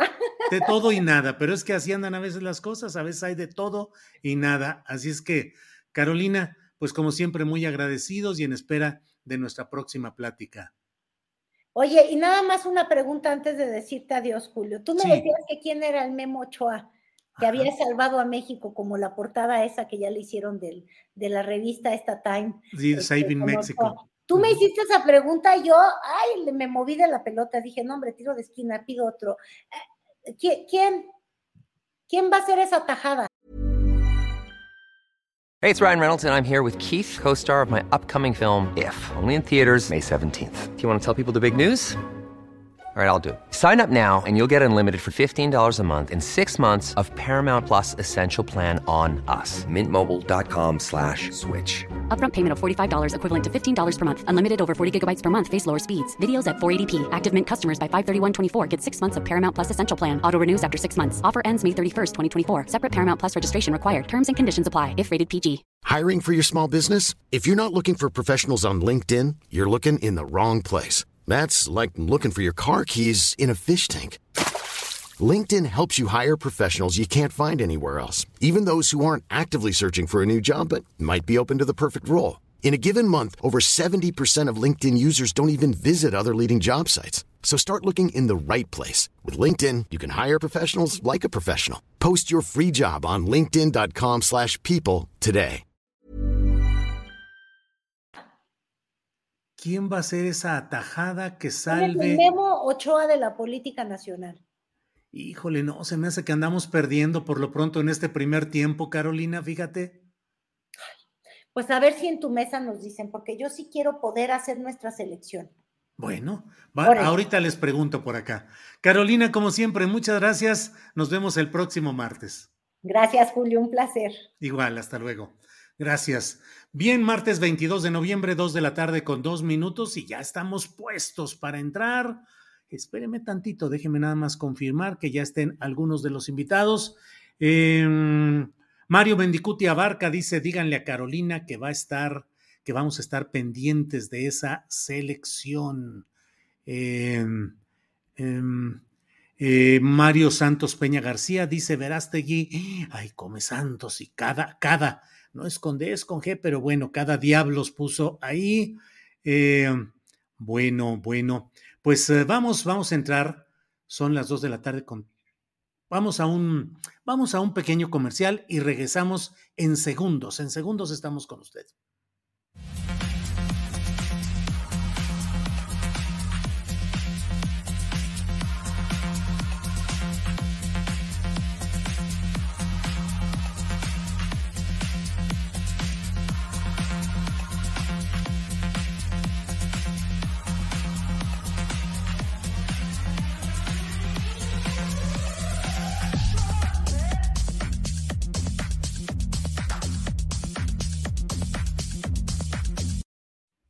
Bueno, pues ya estamos de regreso e iniciamos nuestra mesa de periodismo con Arnoldo Cuellar, que está puntual aquí en esta mesa. Arnoldo, buenas tardes. Hola Julio, ¿qué tal? No me digas que nos van a dejar plantados. Sí, sí, sí, nomás tú, nomás tú y yo, ya no aceptamos a nadie más. Se cierran las semifinales. ¿Cómo estás, Arnoldo? Este mundial que altera todas las agendas. Yo sí tengo una idea sobre lo que preguntó Carolina Rocha. Ahorita la comento. Ah, bueno, muy bien. Este, espérate, porque Temoris Greco apenas se está arreglando, está poniendo ahí la pantalla y toda la cosa. Ah, pero ya está ahí, Temoris Greco. Buenas tardes. Pues aquí creo que, que, nos uniformamos de, Argentina con toda la arrastrada que le dieron los saudíes. Arnoldo y yo nos, nos uniformamos hoy. Ah, sí, sí, sí. Eh, vaya que estuvo movido hoy. ¿Eh? Arnoldo. Celeste. Sí. Arnoldo, entonces, ¿Qué con el fútbol? ¿Cómo te ha ido hoy con el fútbol? ¿Cómo has visto los resultados? ¿Y cómo ves esa selección política? Memo Ochoa. El, Memo Ochoa de la política nacional es Andrés Manuel López Obrador. Él es el, Salvador. Mira, sí para todos los penaltis, pero su equipo es incapaz de meter un gol. bien, bien, bien. Así es. Mira, llegó el Memo Ochoa de la información política, que es Arturo Rodríguez. Ya está por ahí. Arturo, Con, un bronceado como de desierto coahuilense. Sí, Arturo, no nos des envidia. ¿Cómo estás, Arturo? Buenas tardes. Bien, con el gusto de saludarles, como siempre, Julio, Arnoldo, Temoris. Buena tarde. Hola. Buena tarde. Hola. Bueno, pues entonces así estarán las cosas. Eh, Temuris Greco, ¿qué viste? Porque el fútbol, pues sí, muy bien. Arabia Saudita le gana a Argentina, México empata con Polonia. Fútbol, fútbol, pero también hay lecciones políticas de ahí. Temuris, ¿cómo ves política y fútbol? Bueno, hay, hay mucho, ¿no? O sea, hay quien dice que, que, que, hay que, no hay que confundir fútbol con, con, política, que es lo mismo, pero es totalmente político y todo lo que está pasando allá está cargado de, política. Pero entre tantos asuntos, yo, yo, quisiera destacar lo de Irán, lo de, mm. lo, de los jugadores iraníes que, que, se rehusaron a cantar el, himno nacional y que en las gradas entre el público iraní, hay que recordar que Qatar está justamente enfrente de Irán, o sea, le está a, ciento y tantos kilómetros del, del, del puerto de Bandar Abbas, y, este, y, pues hay, muchísimos iraníes ahí viendo a su equipo perder como siempre. Pero, pero bueno, hablando de, perder como, como siempre, en 2009 estuve en Teherán y conocí a, un, a unas personas que uno, uno de ellos me, me, invitó a jugar con, con, su equipo, que pues un equipo, una liguita de, de, de, amigos que tenían ahí. Y de pronto me di cuenta de que había mucha animosidad en contra de mí este, de, de, hecho estaban como muy, muy agresivos y cuando volteé a preguntarle a la, la persona que, que, me había invitado por qué me, me estaban viendo tan feo, me di cuenta de que él también me estaba mirando muy feo. Entonces yo, bueno, ¿y por qué? Y no entendía hasta que me dijo que tres años antes en la Copa de Alemania, México había eliminado a Irán. De hecho, le había ganado 3-1. Y en ese momento, pues yo era como el enemigo. Entonces, bueno, pero bueno, me, dejaron jugar como dos minutos y luego me sacaron, lo cual estuvo re bien porque me estaban cayendo todos los pelotazos y las patadas y así. Pero el caso es que en aquel momento lo que, lo que fui, lo que estaba cubriendo, pues era lo que se llamó la ola verde, una insurrección que, que con, motivo de un fraude electoral levantó muchas banderas, entre ellos el de las mujeres, las mujeres que fueron parte de la, de la revolución que, que, tiró al Shah de Irán en el, en el, en el 79 y que después fueron eh, traicionados por los ayatolás, por los líderes religiosos que, que, construyeron pues una república teocrática. Y, y, las mujeres han seguido rebelándose. Me, me, impresiona porque eso fue hace 13 años. O sea, muchas de las chicas que ahora están otra vez rebelándose contra el régimen, eh, que tienen 18 años, que tienen 21, eh, pues en aquel momento tenían 5 años, tenían 8 y sus mamás estaban eh, enfrentándose a las muy violentas, mucho peor de lo que conocemos en, América Latina, muy violentas milicias basillíes y a la guardia, eh, a los guardianes de la, de la revolución, se les estaban enfrentando las madres de esas niñas de ahora porque no querían que sus hijas eh, vivieran bajo la opresión brutal que tiene ese régimen religioso.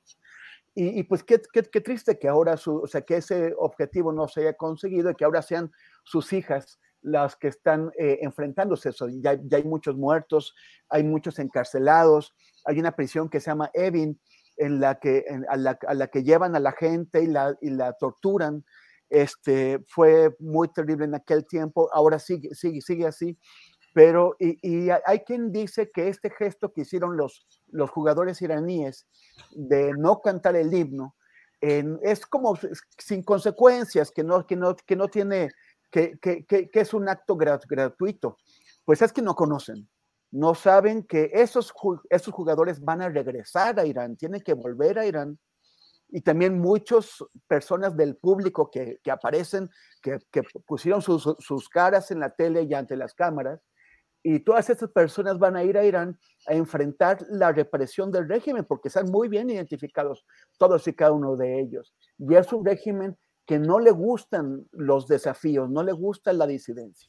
Entonces, eh, eh, hay que, hay que, no, hay que olvidar a estas mujeres y a esta gente que está en Irán rebelándose y al gesto valeroso eh, que han tenido los jugadores iraníes al no cantar el himno. Bien, Temoris, gracias. Em, Arturo Rodríguez, ¿cómo ves el fútbol mundial? ¿Cómo viste la caída de Argentina? ¿Cómo ves el empate de México? ¿Y qué parangones políticos podemos tener de todo lo que se está viviendo por allá? Arturo. Híjole, Julio, este, me, pones en un aprieto porque auténticamente yo de, fútbol pues no tengo más que las nociones eh, básicas, así muy rudimentarias de pues un grupo de personas persiguiendo una pelota para colocarla en... ¿Y cómo te va, Arturo? ¿Cómo te va en las reuniones sociales? ¿Cómo, eh, cómo asumir que eres eh, una excepción no futbolera en un país tan futbolero como este? La gente suele entender que no es mi juego. Este, y, eh, en sentido literal y en sentido figurado.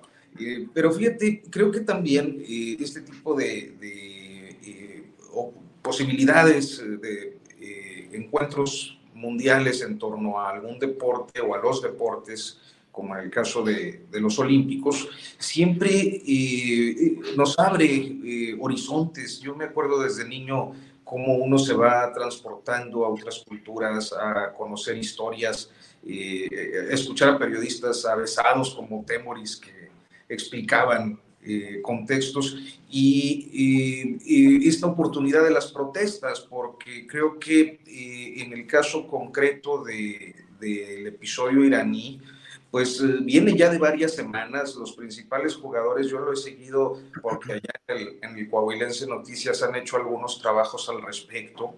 Este, cómo los principales jugadores o los, los máximas, las máximas figuras del, de la selección de fútbol de Irán y han venido protestando desde hace ya al menos unos 10 días, dos semanas, este, hablando inclusive de que sabían que les podía costar su participación en el Mundial, pero que no podían callarse ante el proceso represivo que se mantiene activo en contra de eh, el movimiento de los movimientos de mujeres por eh, pues luchando por eh, creo yo, aspectos muy básicos de libertad, eh, libertades que aquí se dan por sentadas, que forman parte de una normalidad y que allá pues eh, eh, resultan un, un, un, objeto, un ideal, una inclusive utopía.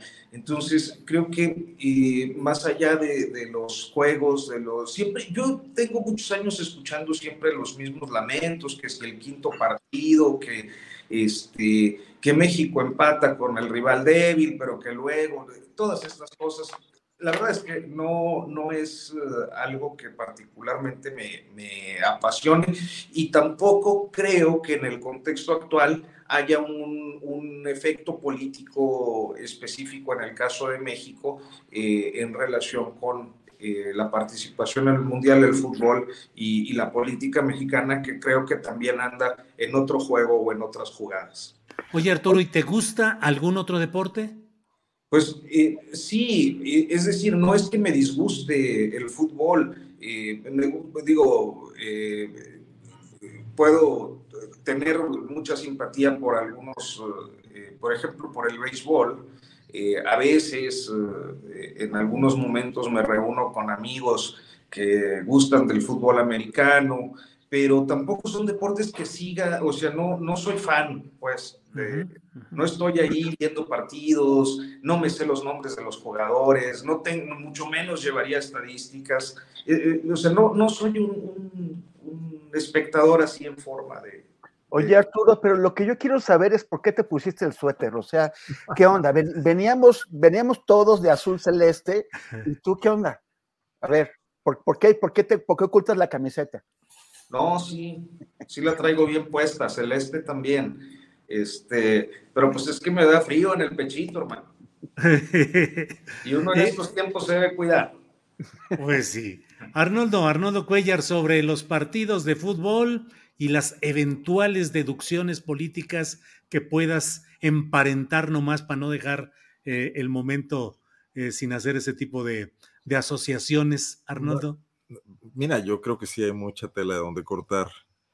Leí un artículo y ahorita se me va a olvidar el nombre del autor en el país, que está, está saturado de temas sobre el asunto de Qatar, la hipocresía, el discurso de Infantino, la conferencia de prensa que dio donde le, pidió muy, muy López Obradorianamente a Occidente pedir perdón por sus tres mil años de abusos antes de juzgar a los cataríes por sus actuales abusos a los derechos humanos.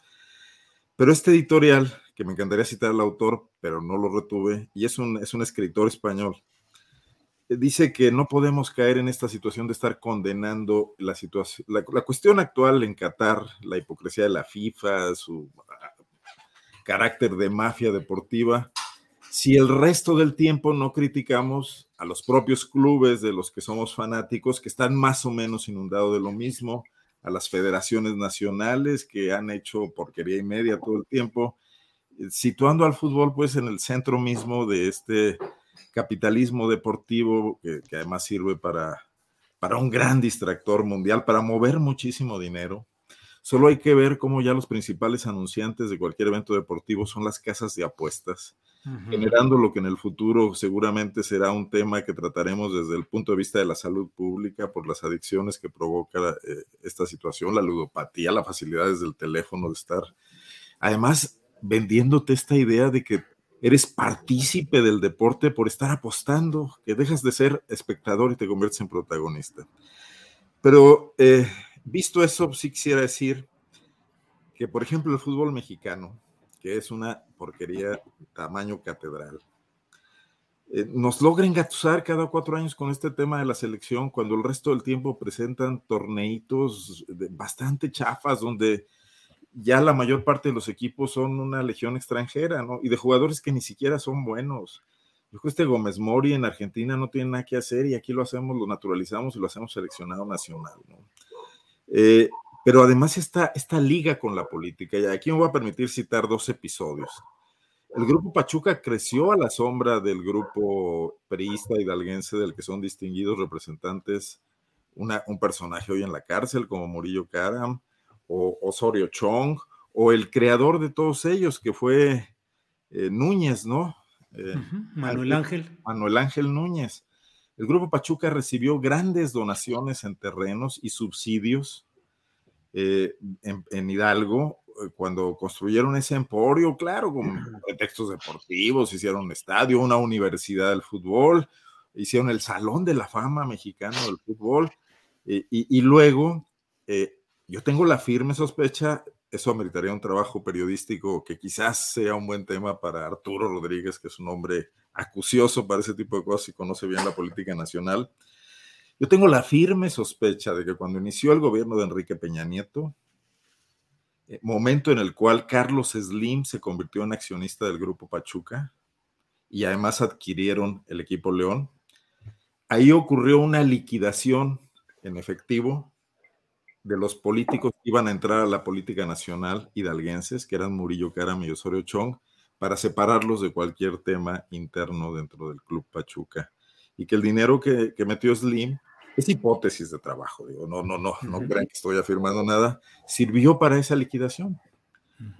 Eh, eh, además, eh, el tema aquí con el Club León, que forma parte del Grupo Pachuca, la última gran pillería del exgobernador Miguel Márquez Márquez, que por cierto está a punto de regresar a la política como candidato al Senado por Guanajuato, fue comprar un terreno de 40 hectáreas en 200 millones de pesos con ah. dinero público que le vendió a su vez al Grupo Pachuca en cómodas mensualidades por 20 años para construir un nuevo estadio que hoy se sabe que ya no se va a construir, porque el viejo estadio también ya lo volvió a comprar el gobierno del estado para rentárselo al Grupo Pachuca en un gran trafique de dinero público. Entonces, si me dicen que el fútbol es el deporte que nos une a todos y que qué bonito, pero detrás de eso hay grandes negocios que nos están ocultando y que bueno, ya sabemos que la FIFA es parte de lo mismo. Entonces, viendo eso, las consecuencias estas de que le hayan vendido el Mundial a Qatar, de que sea un país donde no se respetan los derechos humanos, de que donde las mujeres están eh, absolutamente separadas de, de sus derechos que tienen en Occidente, son secundarias, son periféricas en la vida de esa sociedad pues ya me parece la consecuencia de, la lógica con la que se opera el fútbol. No, no, por eso me parece interesante ese artículo que decía, no nos centremos en eso. En general, todo el tiempo el fútbol está haciendo porquerías. ¿no? Bien, Arnoldo. Temoris, podemos seguir aquí con el tema del fútbol, pero no sé si quieras que le demos chance al maestro Arturo para que entremos a un tema que seguramente él sí domina, que es el musical y que es el de Pablo Milanés. Temoris, ¿Qué, ¿Cuál es tu experiencia, tus recuerdos eh, respecto a tu valoración respecto a la figura de Pablo Milanés? Pues mira, es muy triste, la verdad. Em, Pablo siempre fue, yo creo, o sea, para varias generaciones fue muy importante. Eh, me, entristece casi tanto como cuando me enteré de, la muerte del Gabo García Márquez. Y y por supuesto que muchísimas canciones de Pablo, que, o sea, de pronto escuchas aquella ya y te sabes la letra, de unas sabías que te sabías la letra y de otras de pronto estaban ya instaladas en tu disco duro sin que te hubieras dado cuenta. Este, y, de, tantas cosas que se pueden decir sobre Pablo Milanés, es que, o sea, bueno, me, acordé y ayer posté un, un eh, em, un, fragmento de una, de una rueda suya que dice, pobre del cantor, que, que, nunca sepa, ay, que, que, no, que no arriesgue su cuerda por no arriesgar su vida. Y, y, esto se aplica sobre todo en tiempos duros como los que vivimos, pues en general para todo el mundo, ¿no? No solamente para quienes ejercemos profesiones que tienen que ver con, con, la, con la, letra, con la pluma, con, con el discurso, sino en, en general con, todos aquellos que podemos contribuir desde, desde, nuestros distintos espacios a, a, mejorar la situación de una sociedad que está en una profunda crisis. Cuando veo eh, eh, gente que, que se abstrae de eso y que de pronto ve colegas míos que de pronto hacen eh, películas sobre temas absolutamente intrascendentes, pudiendo aportar algo o hacer algo para mejorar la sociedad, ¿no? Eh, em, o sea, no, no, no es que lo que no es, o sea, que lo que no es políticamente trascendente no sea necesario y no sea importante, pero creo que estamos en una época de crisis y el mundo se nos está, el país y el mundo se nos, está deshaciendo y hay que arriesgar eh, las cuerdas, ¿no? Hay que arriesgar la palabra, hay que arriesgar eh, el compromiso y, o sea, por eso muy muchos hacemos lo que estamos, eh, pues, intentando hacer una aportación para no crecer y morirnos y, sin haber hecho nada por el, por el país, por el mundo. Y, y ya, y, es muy, muy importante insistir en que no es solamente una, noche, una, una lucha nacionalista o patriotera, es una lucha por, por, por salvar el planeta. Y, salvar el planeta, salvar, darles una vida mejor a los, que, a los que menos tienen, a las mujeres que están en peligro, que están pisoteadas, que siguen siendo, que siguen, a, las que se les sigue negando una representación política o un salario adecuado, o, vivir seguras o poder caminar eh, con, seguridad por las calles, eh, a, la, a, la, niñez, a las comunidades indígenas a tantos, o sea, como que hay muchas emergencias y, y Pablo incluso eh, estaba leyendo una entrevista ahora en donde recordaba que el, que el régimen cubano, él, él, recordaba que el régimen cubano pues fue eh, injusto con él y con otras personas, con homosexuales, con gente religiosa, a la que eh, sometió a trabajos forzados en la década de, los de los 60. El propio Pablo estuvo ahí. Y él decía, él, se preguntaba por qué no le habían pedido disculpas por aquello eh, a lo que lo sometieron. Y, fue este, crítico, crítico de un, de un régimen que a pesar de que para muchos de nosotros fue muy importante, sigue siendo emocionalmente importante, pues finalmente es un régimen violador de los derechos humanos que no permite que la gente tome en sus manos el rumbo eh, de, la, toma de, decisiones en su país. Y él, eh, a pesar de que defendió a ese mismo régimen, también eh, fue, fue crítico de él.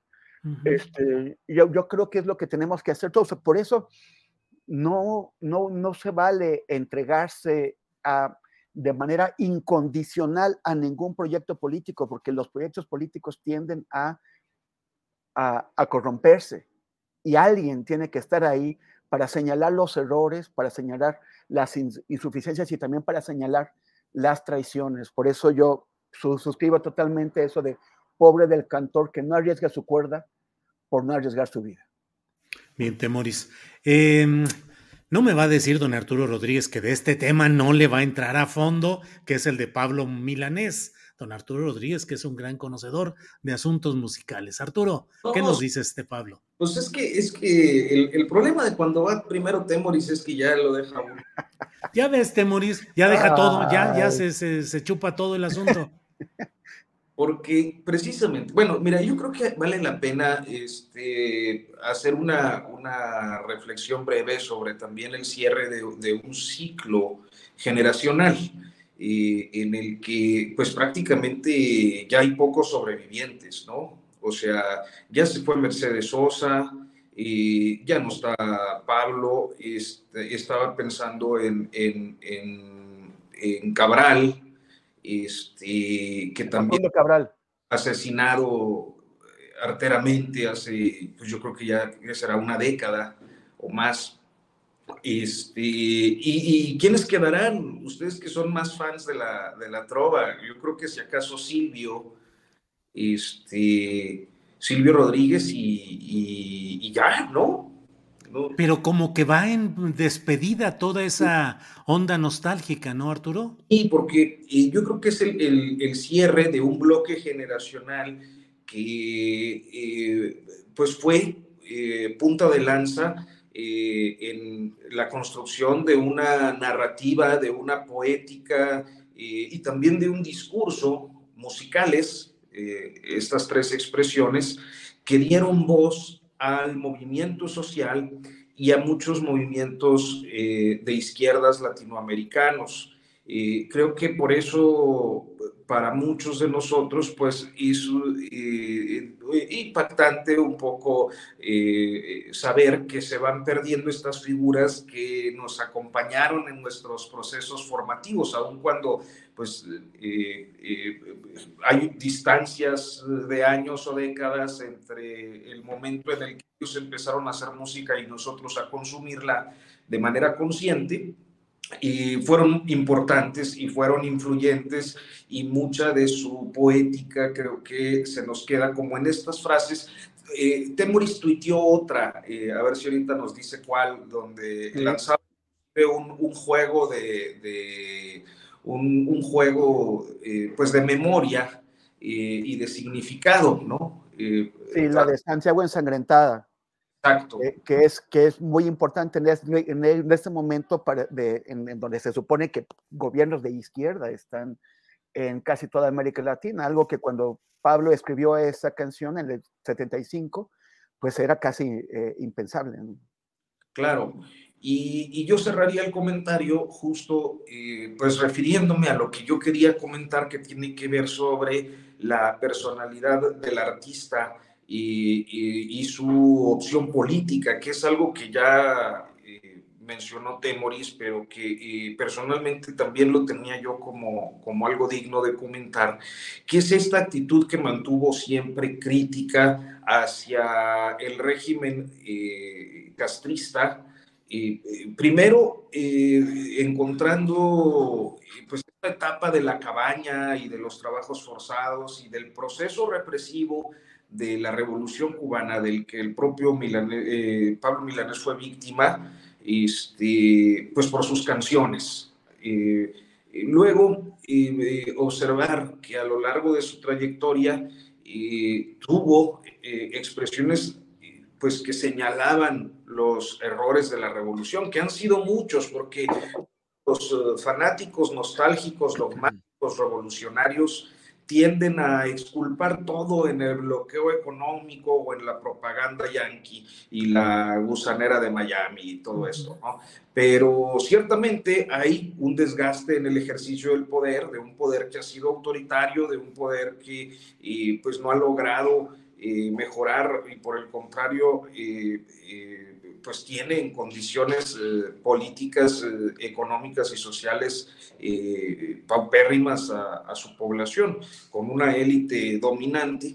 Este, y, y, que, bueno, pues eh, eh, esa crítica no la, no la puedes dejar de hacer aún simpatizando con las ideas de origen, que es algo que sobre todo ocurre mucho con eh, pues aquellas ciudadanías políticamente inmaduras o con poco tiempo de haber despertado a la vida pública, este, que, que suelen ponerse la camiseta justo como eh, Julio Hernández López eh, suele o ha empleado esta, esta analogía.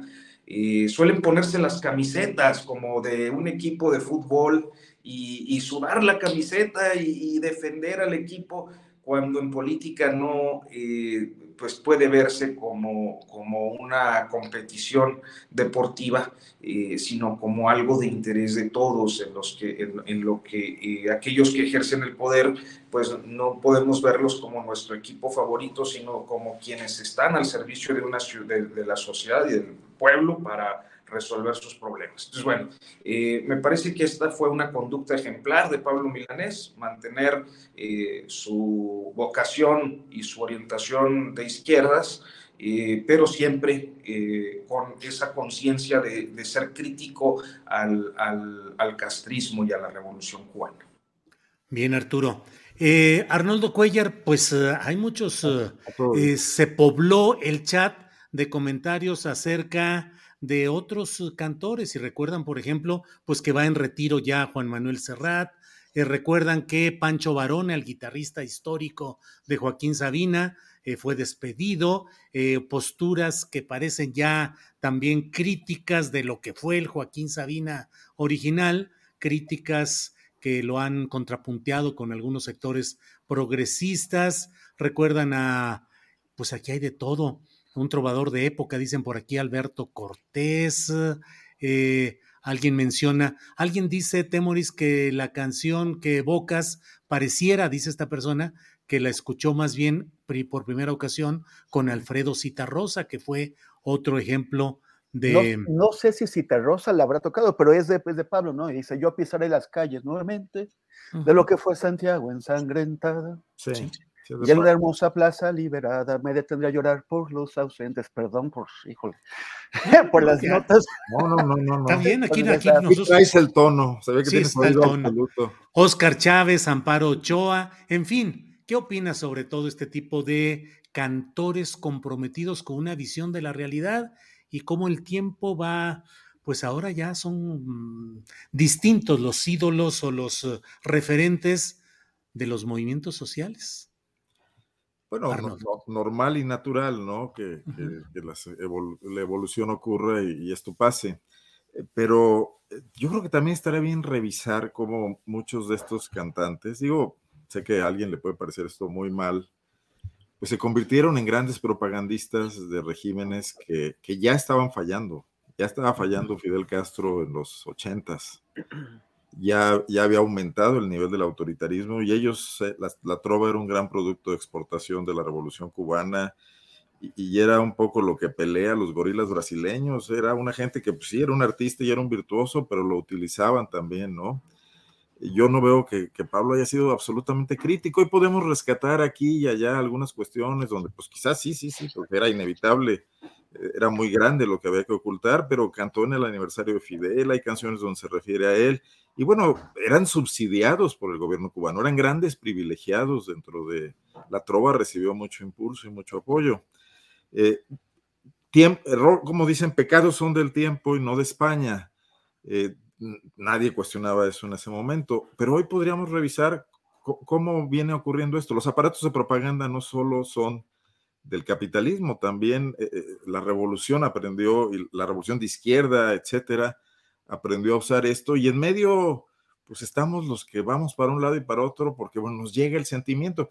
Digo, Pablo Milanés embona con una tradición musical absolutamente maravillosa, que es la cubana, ¿no? Que es, el, feeling cubano.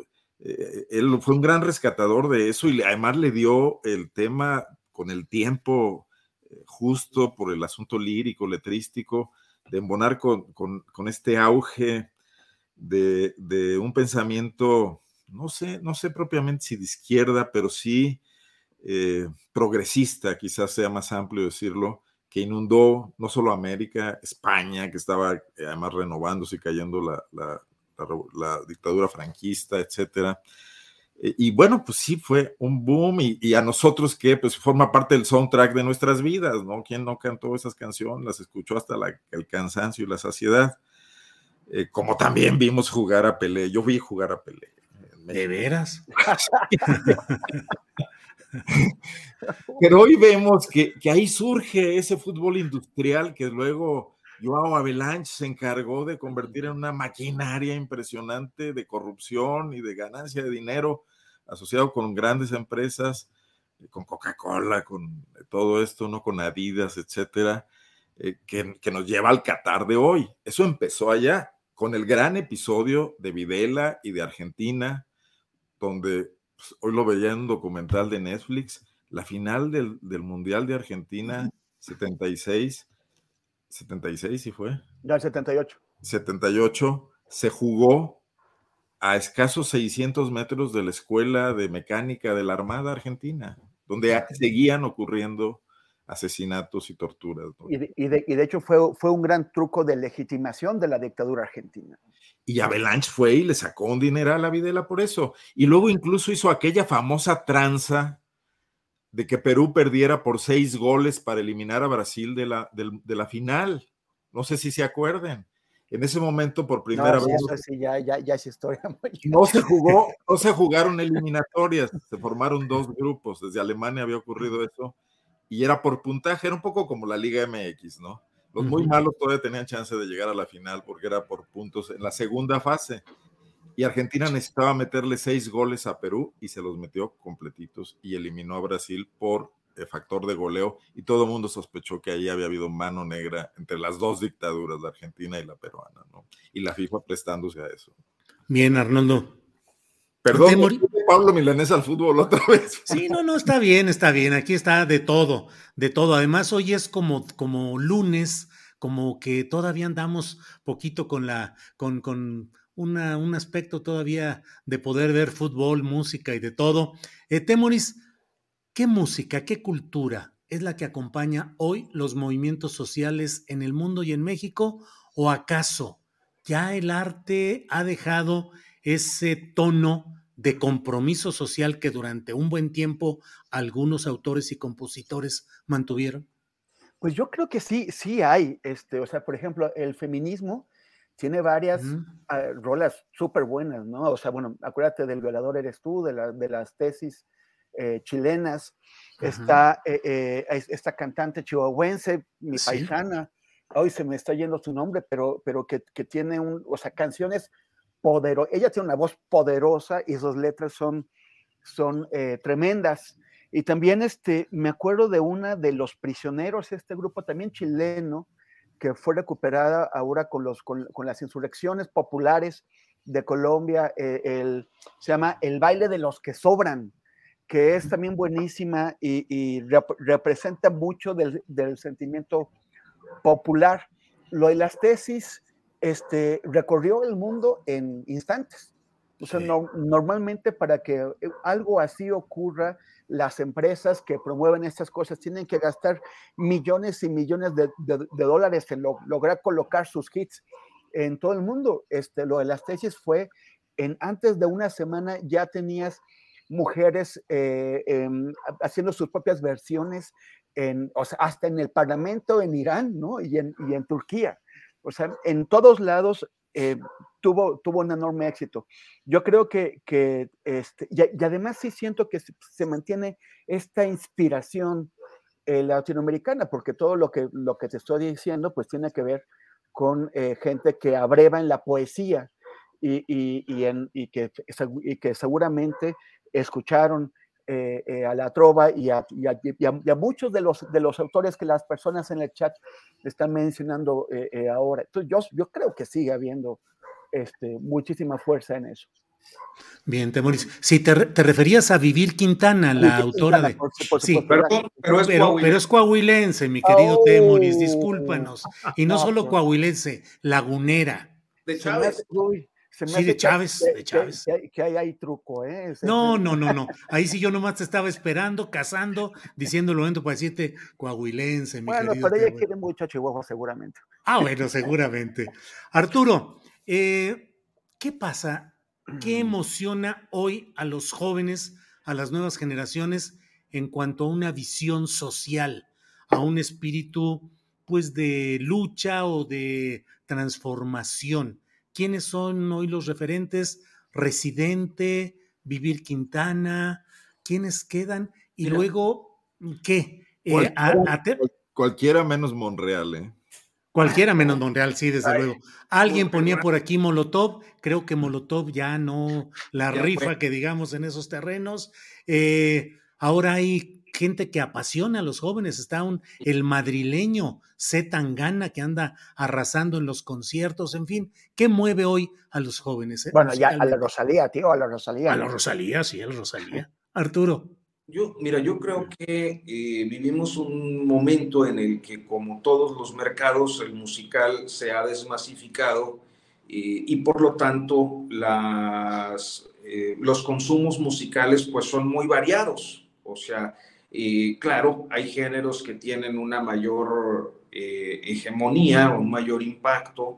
El caso de, los, del género urbano, incluyendo el, reggaetón, el trap, inclusive el hip hop, eh, pues tienen un impacto importante. Este, pero no son los únicos, o sea, creo que muchos jóvenes mexicanos están consumiendo, por ejemplo, ahorita el corrido tumbado. Hay mucho alucín por todos lados, pero también hay un gusto por algo con lo que se pueden sentir más cercanos, más identificados, gente que canta y habla como ellos, y, por eso no es extraño el fenómeno en el caso concreto de Y respecto al movimiento social, y yo creo que cada movimiento social o la mayoría de los movimientos sociales llegan a tener un soundtrack. Este, eh, hemos hecho el ejercicio en diferentes oportunidades. Eh, creo que eh, cuando hablábamos, por ejemplo, de, de, toda la, la, trova latinoamericana, de la cubana, pero de la latinoamericana, a propósito de ahora de lo de Pablo Milanés, pues en el chat había un recuento amplio de los latinoamericanos, ¿no? Eh, que fueron muy importantes y pusieron el soundtrack eh, en, en, los movimientos eh, sociales, políticos, armados o pacíficos de, de la década de los 60, 70, 80. Y, y entonces nosotros tenemos esos referentes, ¿no? hablamos de Víctor Jara, hablamos de, de, de canciones que marcaron un momento concreto. Yo pensaría, por ejemplo, eh, en una canción que en apariencia pues no tiene nada de contestatario, de hecho no lo tiene, pero sí tiene un sentido y un momento. El candombe para José, que el que interpretaban allá en el, en el estadio eh, eh, de Santiago, el, será el Santiago Bernabéu, Julio, donde, donde estaba el campo de concentración de... No, el Estadio Nacional sí, sí. nacional. Sí. sí, el Bernabéu está en Madrid. Y la, la, cantaban para, ya ves cómo no sé de fútbol, pero sí tengo el referente histórico y musical de el uso de ese estadio como un campo de concentración en donde se interpretaba el candombe para José, que es una pieza muy alegre, este, para recibir y para despedir pues a los que iban a llevar presos y a los que salían porque pues sabían que salían a la muerte y a la tortura. Eh, entonces, eh, hay soundtracks que no necesariamente tienen un mensaje, pero sí cumplen una función, eh, un mensaje político, pero cumplen una función política en un momento específico. Y yo creo que en los últimos 20, 25 años hemos tenido casos muy notables en diferentes eh, eh, momentos eh, de los movimientos sociales en México y el extranjero que han contado con un soundtrack. Por ejemplo, el movimiento de, les decían los globalifóbicos, yo siempre preferí decir este, los escépticos de la, de la globalización en, aquel contexto de las batallas de Seattle y, el 99 tan efervescente, pues tenían a, Nirvana, tenían el grunge y tenían eh, eh, pues a bandas como eh, Rage Against the Machine, ¿no? que, ponían el soundtrack del, del, momento, del momento político y del movimiento. Eh, estoy eh, tratando de acordarme cuál era, porque hubo una, una rola eh, en, en, estos años de las primaveras, que son 10 años, una década después, 2011, 2012, hubo, hubo una canción, y, estoy tratando de hacer memoria, que fue el soundtrack de, de La Puerta del Sol y del movimiento de los indignados en España, por ejemplo, ¿no? Eh, todo el movimiento chileno de, los últimos eh, años, eh, que inclusive llega a tener ahora pues un triunfo electoral, yo creo que desemboca en este triunfo electoral de quien ahora es presidente chileno, tiene un, un cantante que se ha convertido en el fenómeno del movimiento juvenil, movimiento social juvenil chileno. se llama Pablo se escribe, lo escribe así, Pablo Chil-E con E mayúscula, Pablo Chile, que, que, es un, chico que hace trapo contestatario y, reggaetón contestatario. En el caso de México, que es donde más conozco, creo que además de vivir Quintana, mi paisanita linda, la que además le tengo un, gran afecto por diferentes eh, circunstancias, este, muy admirada, me parece que ella también eh, forma parte de un grupo de eh, cantautores mexicanos que están haciendo y proponiendo cosas, eh, cosas que, tienen que ver con las problemáticas de nuestro tiempo. Por ejemplo, estoy pensando en, de los, del grupo este del Palomar, las muchachas, las músicas, cantantes del Palomar, que son buenísimas. Este, ahí está Carmen Ruiz, admiradísima, multiinstrumentista, compositora, una voz espectacular, que yo creo que ha hecho una de las canciones eh, más poderosas sobre la desaparición de mujeres. Eh, tenemos casos de, eh, eh, bueno, hay, hay otros no tan conocidos que apenas están empezando a, colocar, pero que están hablando sus canciones, pues están hablando de desaparecidos, que están hablando de trabajadoras domésticas. La canción más conmovedora que yo he escuchado en los últimos años, sobre la pobreza, sobre la miseria y sobre todo sobre la pobreza y la miseria de los niños en este país, eh, es de Santa Fe Clan, se llama Hambre. Entonces, hay, hay una diversidad de, expresiones musicales que están eh, retomando en algunos casos el canto nuevo, como podría ser el de Vivir, el de Carmen Ruiz, el de David Aguilar, que también amigo que eh, pues canta sobre diferentes eh, temáticas eh, claro. del país este, y, otros que están usando el género urbano este, y seguramente habrá quienes estén usando el, ya me voy el, el, ya me puse el correo tumbado hombre. Bien, Arturo, a lo mejor te referías a esta canción de la estaca en el movimiento de España. Sí, sí, La estaca de Luis Lach, Lach, o Lach, Lach, L-A-C-H, si se pronuncia como Bach, sería Lach. Que era, era la canción, una de las canciones más uh, que colocaban en todas esas movilizaciones, la estaca. Así es. Y quedan cantores como eh, Gavino Palomares en México todavía. Eh, Ángeles Guerrero dice, nadie se acuerda de Nacha Guevara, me encantaba. Y aquí han aparecido montones de nombres y de muchas, muchos señalamientos. Bueno, eh, son las dos de la tarde con 50 minutitos. Nos queda ya espacio para un postre ampliecito de tres, cuatro minutitos en los cuales abordemos lo que deseemos sobre muchos temas que están por ahí pendientes. Arnoldo, comenzando, por favor. Bueno, rápidamente dice Diosa Murciélaga en el chat que andamos bastante desfasados de la chaviza y yo lo reconozco. Sí. Aunque Fui a escuchar a, Silvia Pérez Cruz a la Ciudad de México hace 15 días, como ah. había dicho, y al final en, el ya en el Ancor subió a una cantante veracruzana que yo no conocía, que se llama Silvana Estrada. Una gran voz, compositora ella, independiente. Se ve que el público sí la conocía, el público que sigue a Silvia Pérez Cruz, y sí, muy recomendable también. ¿eh?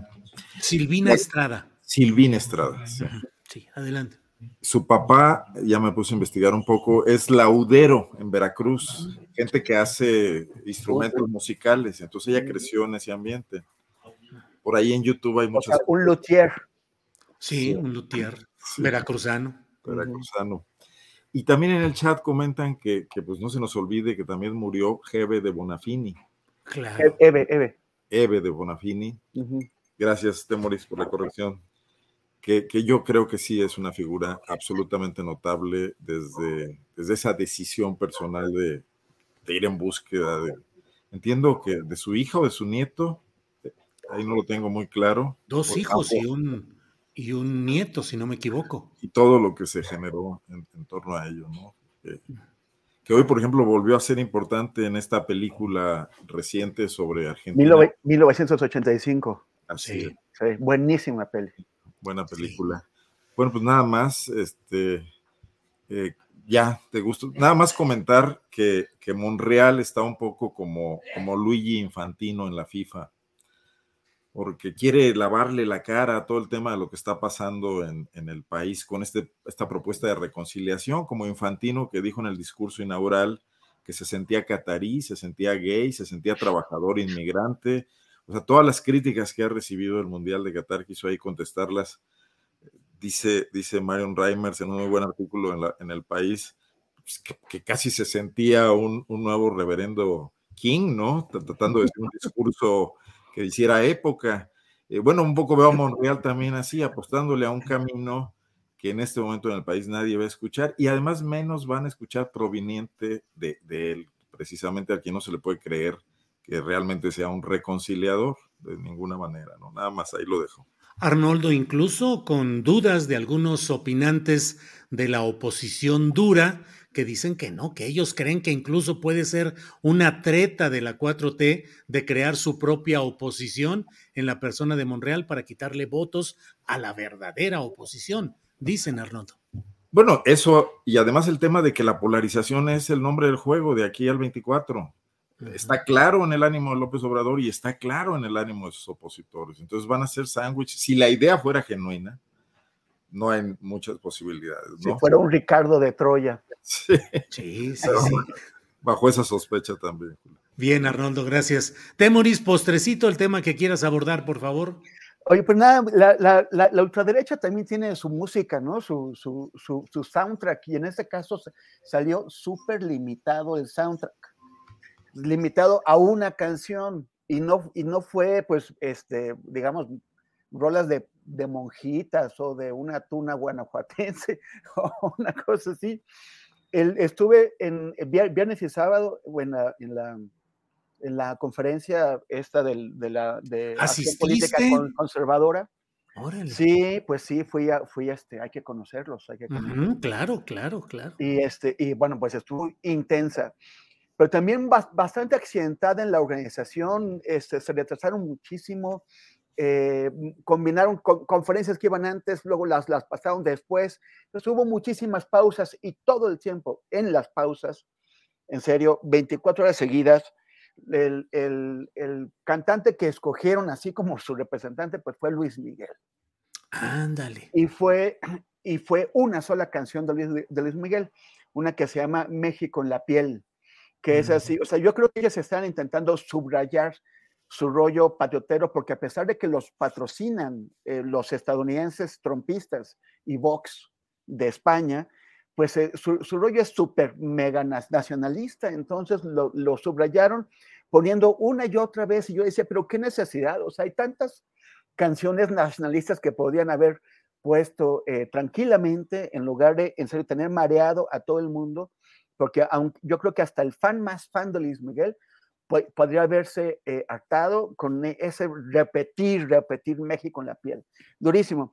Pero lo que, lo que quería comentar sobre esta conferencia es que eh, de, la, de, la, misma forma en que reemplazaron pues, la música religiosa tradicional católica conservadora de México con Luis Miguel, que es bastante más moderno, eh, también veo que esta conferencia patrocinada por este grupo eh, que, que, está afiliado a esta conferencia política de acción conservadora que viene de Estados Unidos, pues es el trumpismo puro y duro. Donald Trump la, utilizó y, siguen siendo muy trumpistas. De hecho, Trump dio un mensaje eh, sorpresa al final de la, conferencia en video.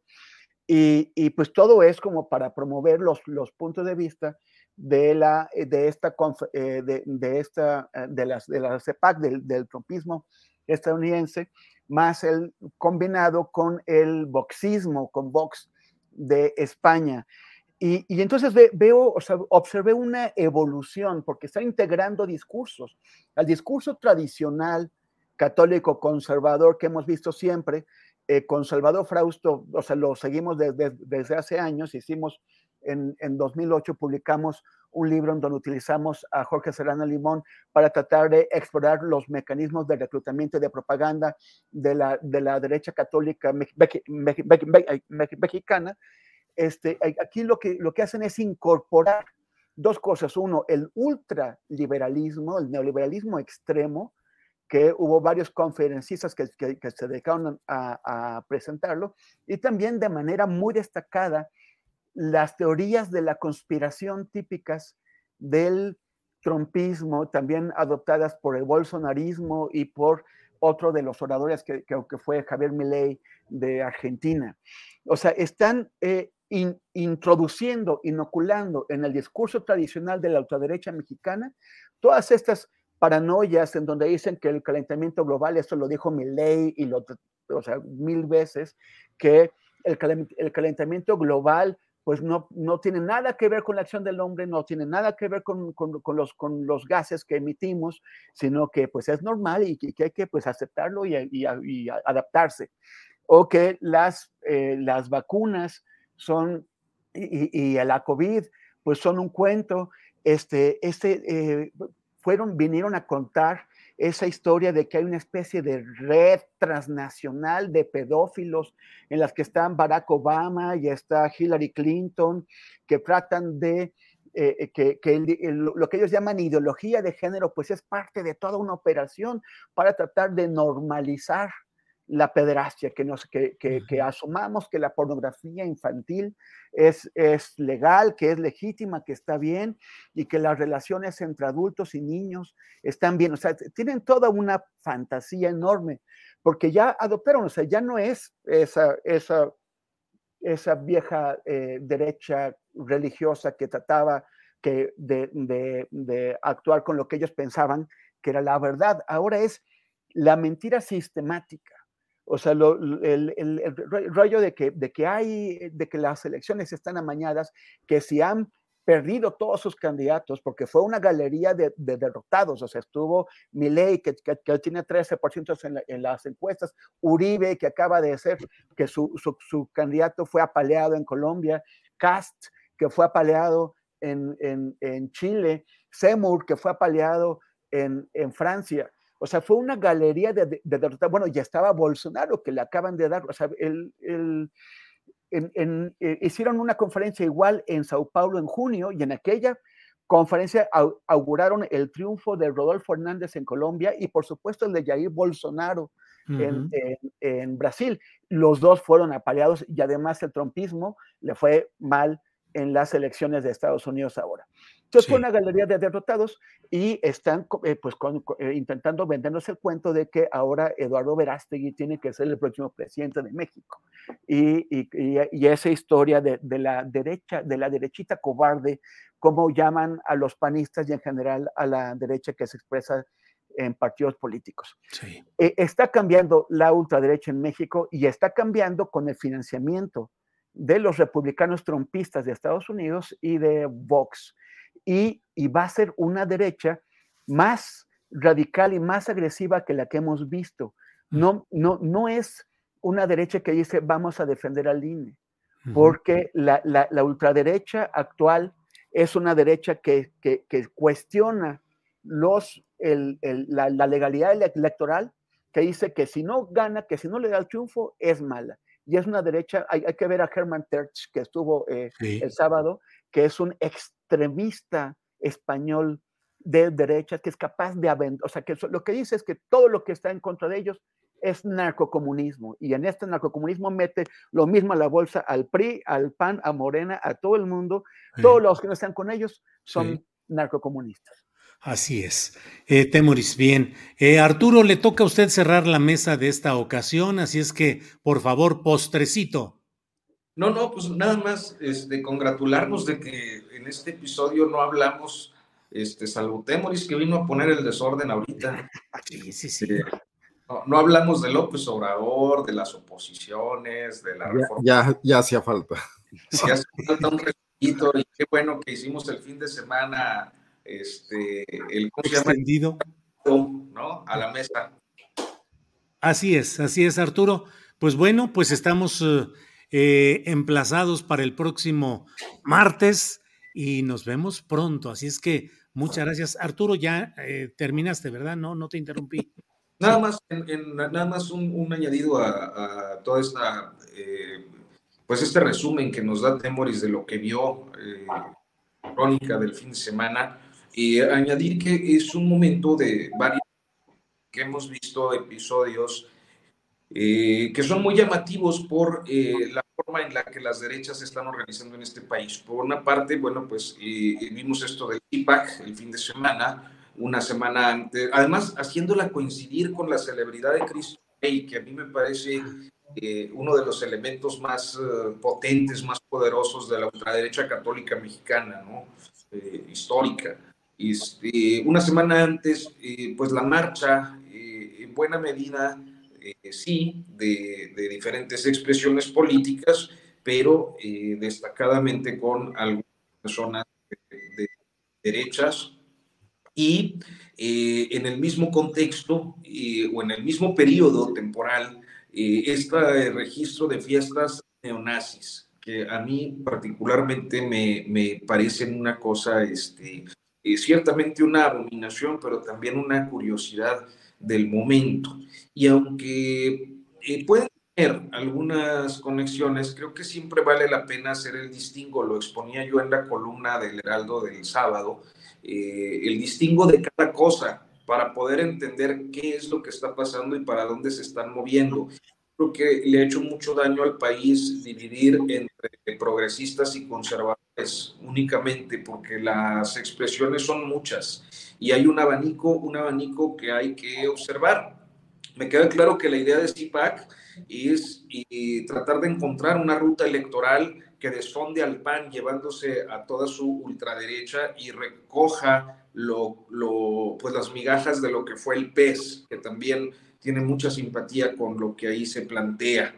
Vemos que en la marcha del, del domingo 13, pues hay una, un sentido eh, de política pública específico, que es no a la reforma electoral por el presidente, y vemos que con los neonazis lo que puede ocurrir son expresiones violentas contra expresiones progresistas. Ya pasado, en el 17, eh, un grupo de neonazis intentó eh, atacar la Marcha del Orgullo, el Pride de 2017, y se dio una confrontación en la que participaron anarquistas para evitar que, golpearan a, a las colectivas LGBT más. Este, y, poniendo ese ejemplo concreto, me parece que algunas de estas expresiones se pueden repetir. La gente que simpatiza con CIPAC puede ser violenta en los niveles locales, en los niveles más inmediatos. La gente de los eh, que simpatizan con estas expresiones neonazis son de suyo violentas y creo que son fenómenos que hay que atender de manera muy, muy, muy puntual y observar eh, en este momento por lo que viene, que es una hiperpolarización, como ya lo anticipaban ustedes, y sin más me despido, ya mucho, pero les agradezco como siempre su tolerancia y su paciencia para escuchar. Pues aquí estamos todos muy calladitos oyéndote, Arturo, así es que puedes seguirle adelante. Bien, Arnoldo, ¿quieres decir algo? No, no, no, que escuchando y aprendiendo. Ah, escuchando, sí. Muy bien, Arturo. Arnoldo, no, no, es que me acordé del, del exgobernador coahuilense Oscar Flores Tapia, que, que decía, más bien caminando y mirando. Oye, nada más para que, para que, para que el público para no hacer hoyo, decía, no, para no hacer surco. Eh. Caminando y haciendo, era el lema del gobierno. Oye, este hombre, eh, Herman Terch, el, de, el diputado de Vox español, una de las cosas que tuiteó cuando estaba aquí, y yo lo puse por, por si le interesa a alguien verlo y comprobar que no es mentira lo que estoy diciendo, lo puse en mi muro este, tuiteo que estaban haciendo la gran batalla por la libertad y la verdad contra todos los socialismos y comunismos, los veganos, los carnívoros y los caníbales. ¿Por qué no? Pues de una vez, ya, contra todo eso. Bueno, pues la verdad es que hoy estuvo de tutti frutti, afortunadamente, la mesa, platicamos de todo, de fútbol, de música, tantito de política, y bueno, pues ya tendremos oportunidad el próximo martes de eh, abordar otros temas que vayan acumulándose. Arnoldo, gracias y buenas tardes. Gracias, Julio. Nada más comentar, me preguntan el nombre del documental de Netflix sobre la FIFA, sí lo recomiendo, un poco largo, pero bueno, son cuatro, cuatro episodios, se llama FIFA Undercover o, o en español, muy malita la traducción, Los entresijos de la FIFA. Bueno, muy bien, Arnoldo, gracias. Gracias. Temoris Greco, gracias, buenas tardes. Gracias, gracias. Este, un saludo y bueno, la invitación como siempre a seguirnos en redes sociales, en mi caso, eh, arroba Temoris en Instagram y en Twitter y facebook.com diagonal Temoris. Nos vemos el próximo martes.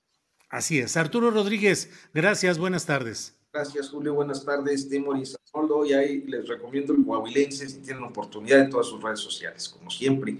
Coahuilense, como vivir Quintana. Eso, muy bien. Bueno, nos vemos. Lo que no se nos vaya a olvidar. Nos vemos pronto, así es que hasta luego. Se, le va, a extrañar al joven Arturo. Se le va a extrañar, no va a estar. Bueno, muy bien. Eh, bueno, pues gracias y nos vemos pronto. Hasta luego. Bueno, eh, seguimos adelante, son las 3 de la tarde con 6 minutos. Cierro el programa solo diciéndole, invitándole para que mañana, si tiene chance y puede acompañarnos, vamos a estar en una mesa en la UNAM, en el auditorio Antonio Caso. Vamos a estar Carlos Mendoza Opetit, que es el director del canal 6 de julio, que ha sido un canal de internet y de videos que durante mucho tiempo ha mantenido la presencia de la cobertura de movimientos sociales, de momentos históricos, desde una visión de izquierda, pero con un ejercicio periodístico muy claro y muy directo. Carlos Mendoza, respetable testigo videográfico de lo que ha sucedido en nuestro país en las décadas recientes. Y va a estar un tal astillero. Vamos a hablar de medios, redes y golpe blando en México y América Latina. El moderador de la reunión va a ser John Ackerman y va a ser mañana a las 10 de la mañana, mañana miércoles 10 de la mañana, en el auditorio Antonio Caso de la UNAM. Está cerca de la Facultad de Ingeniería, ahí por las islas de la UNAM. Así es que quien tenga chance, nos vemos mañana a las... Alfonso Caso, Alfonso Caso. Alfonso Caso es el nombre del... Alfonso Caso. Alfonso Caso en Ciudad Universitaria y eh, pues allí estaremos eh, temprano, a las 10 de la mañana, auditorio Alfonso Caso de la UNAM. Carlos Mendoza, un servidor, hablando sobre medios, redes y golpe blando en México y América Latina. Bueno, pues eh, gracias por todo. Hemos llegado al final del programa. Nos vemos hoy en la noche a las 9 de la noche en una videocharla astillada. Mañana a las 10 por ahí en el auditorio Alfonso Caso de la UNAM. Y luego nos veremos de nuevo de 1 a 3 aquí en esta frecuencia de Internet. Gracias por hoy. Buenas tardes.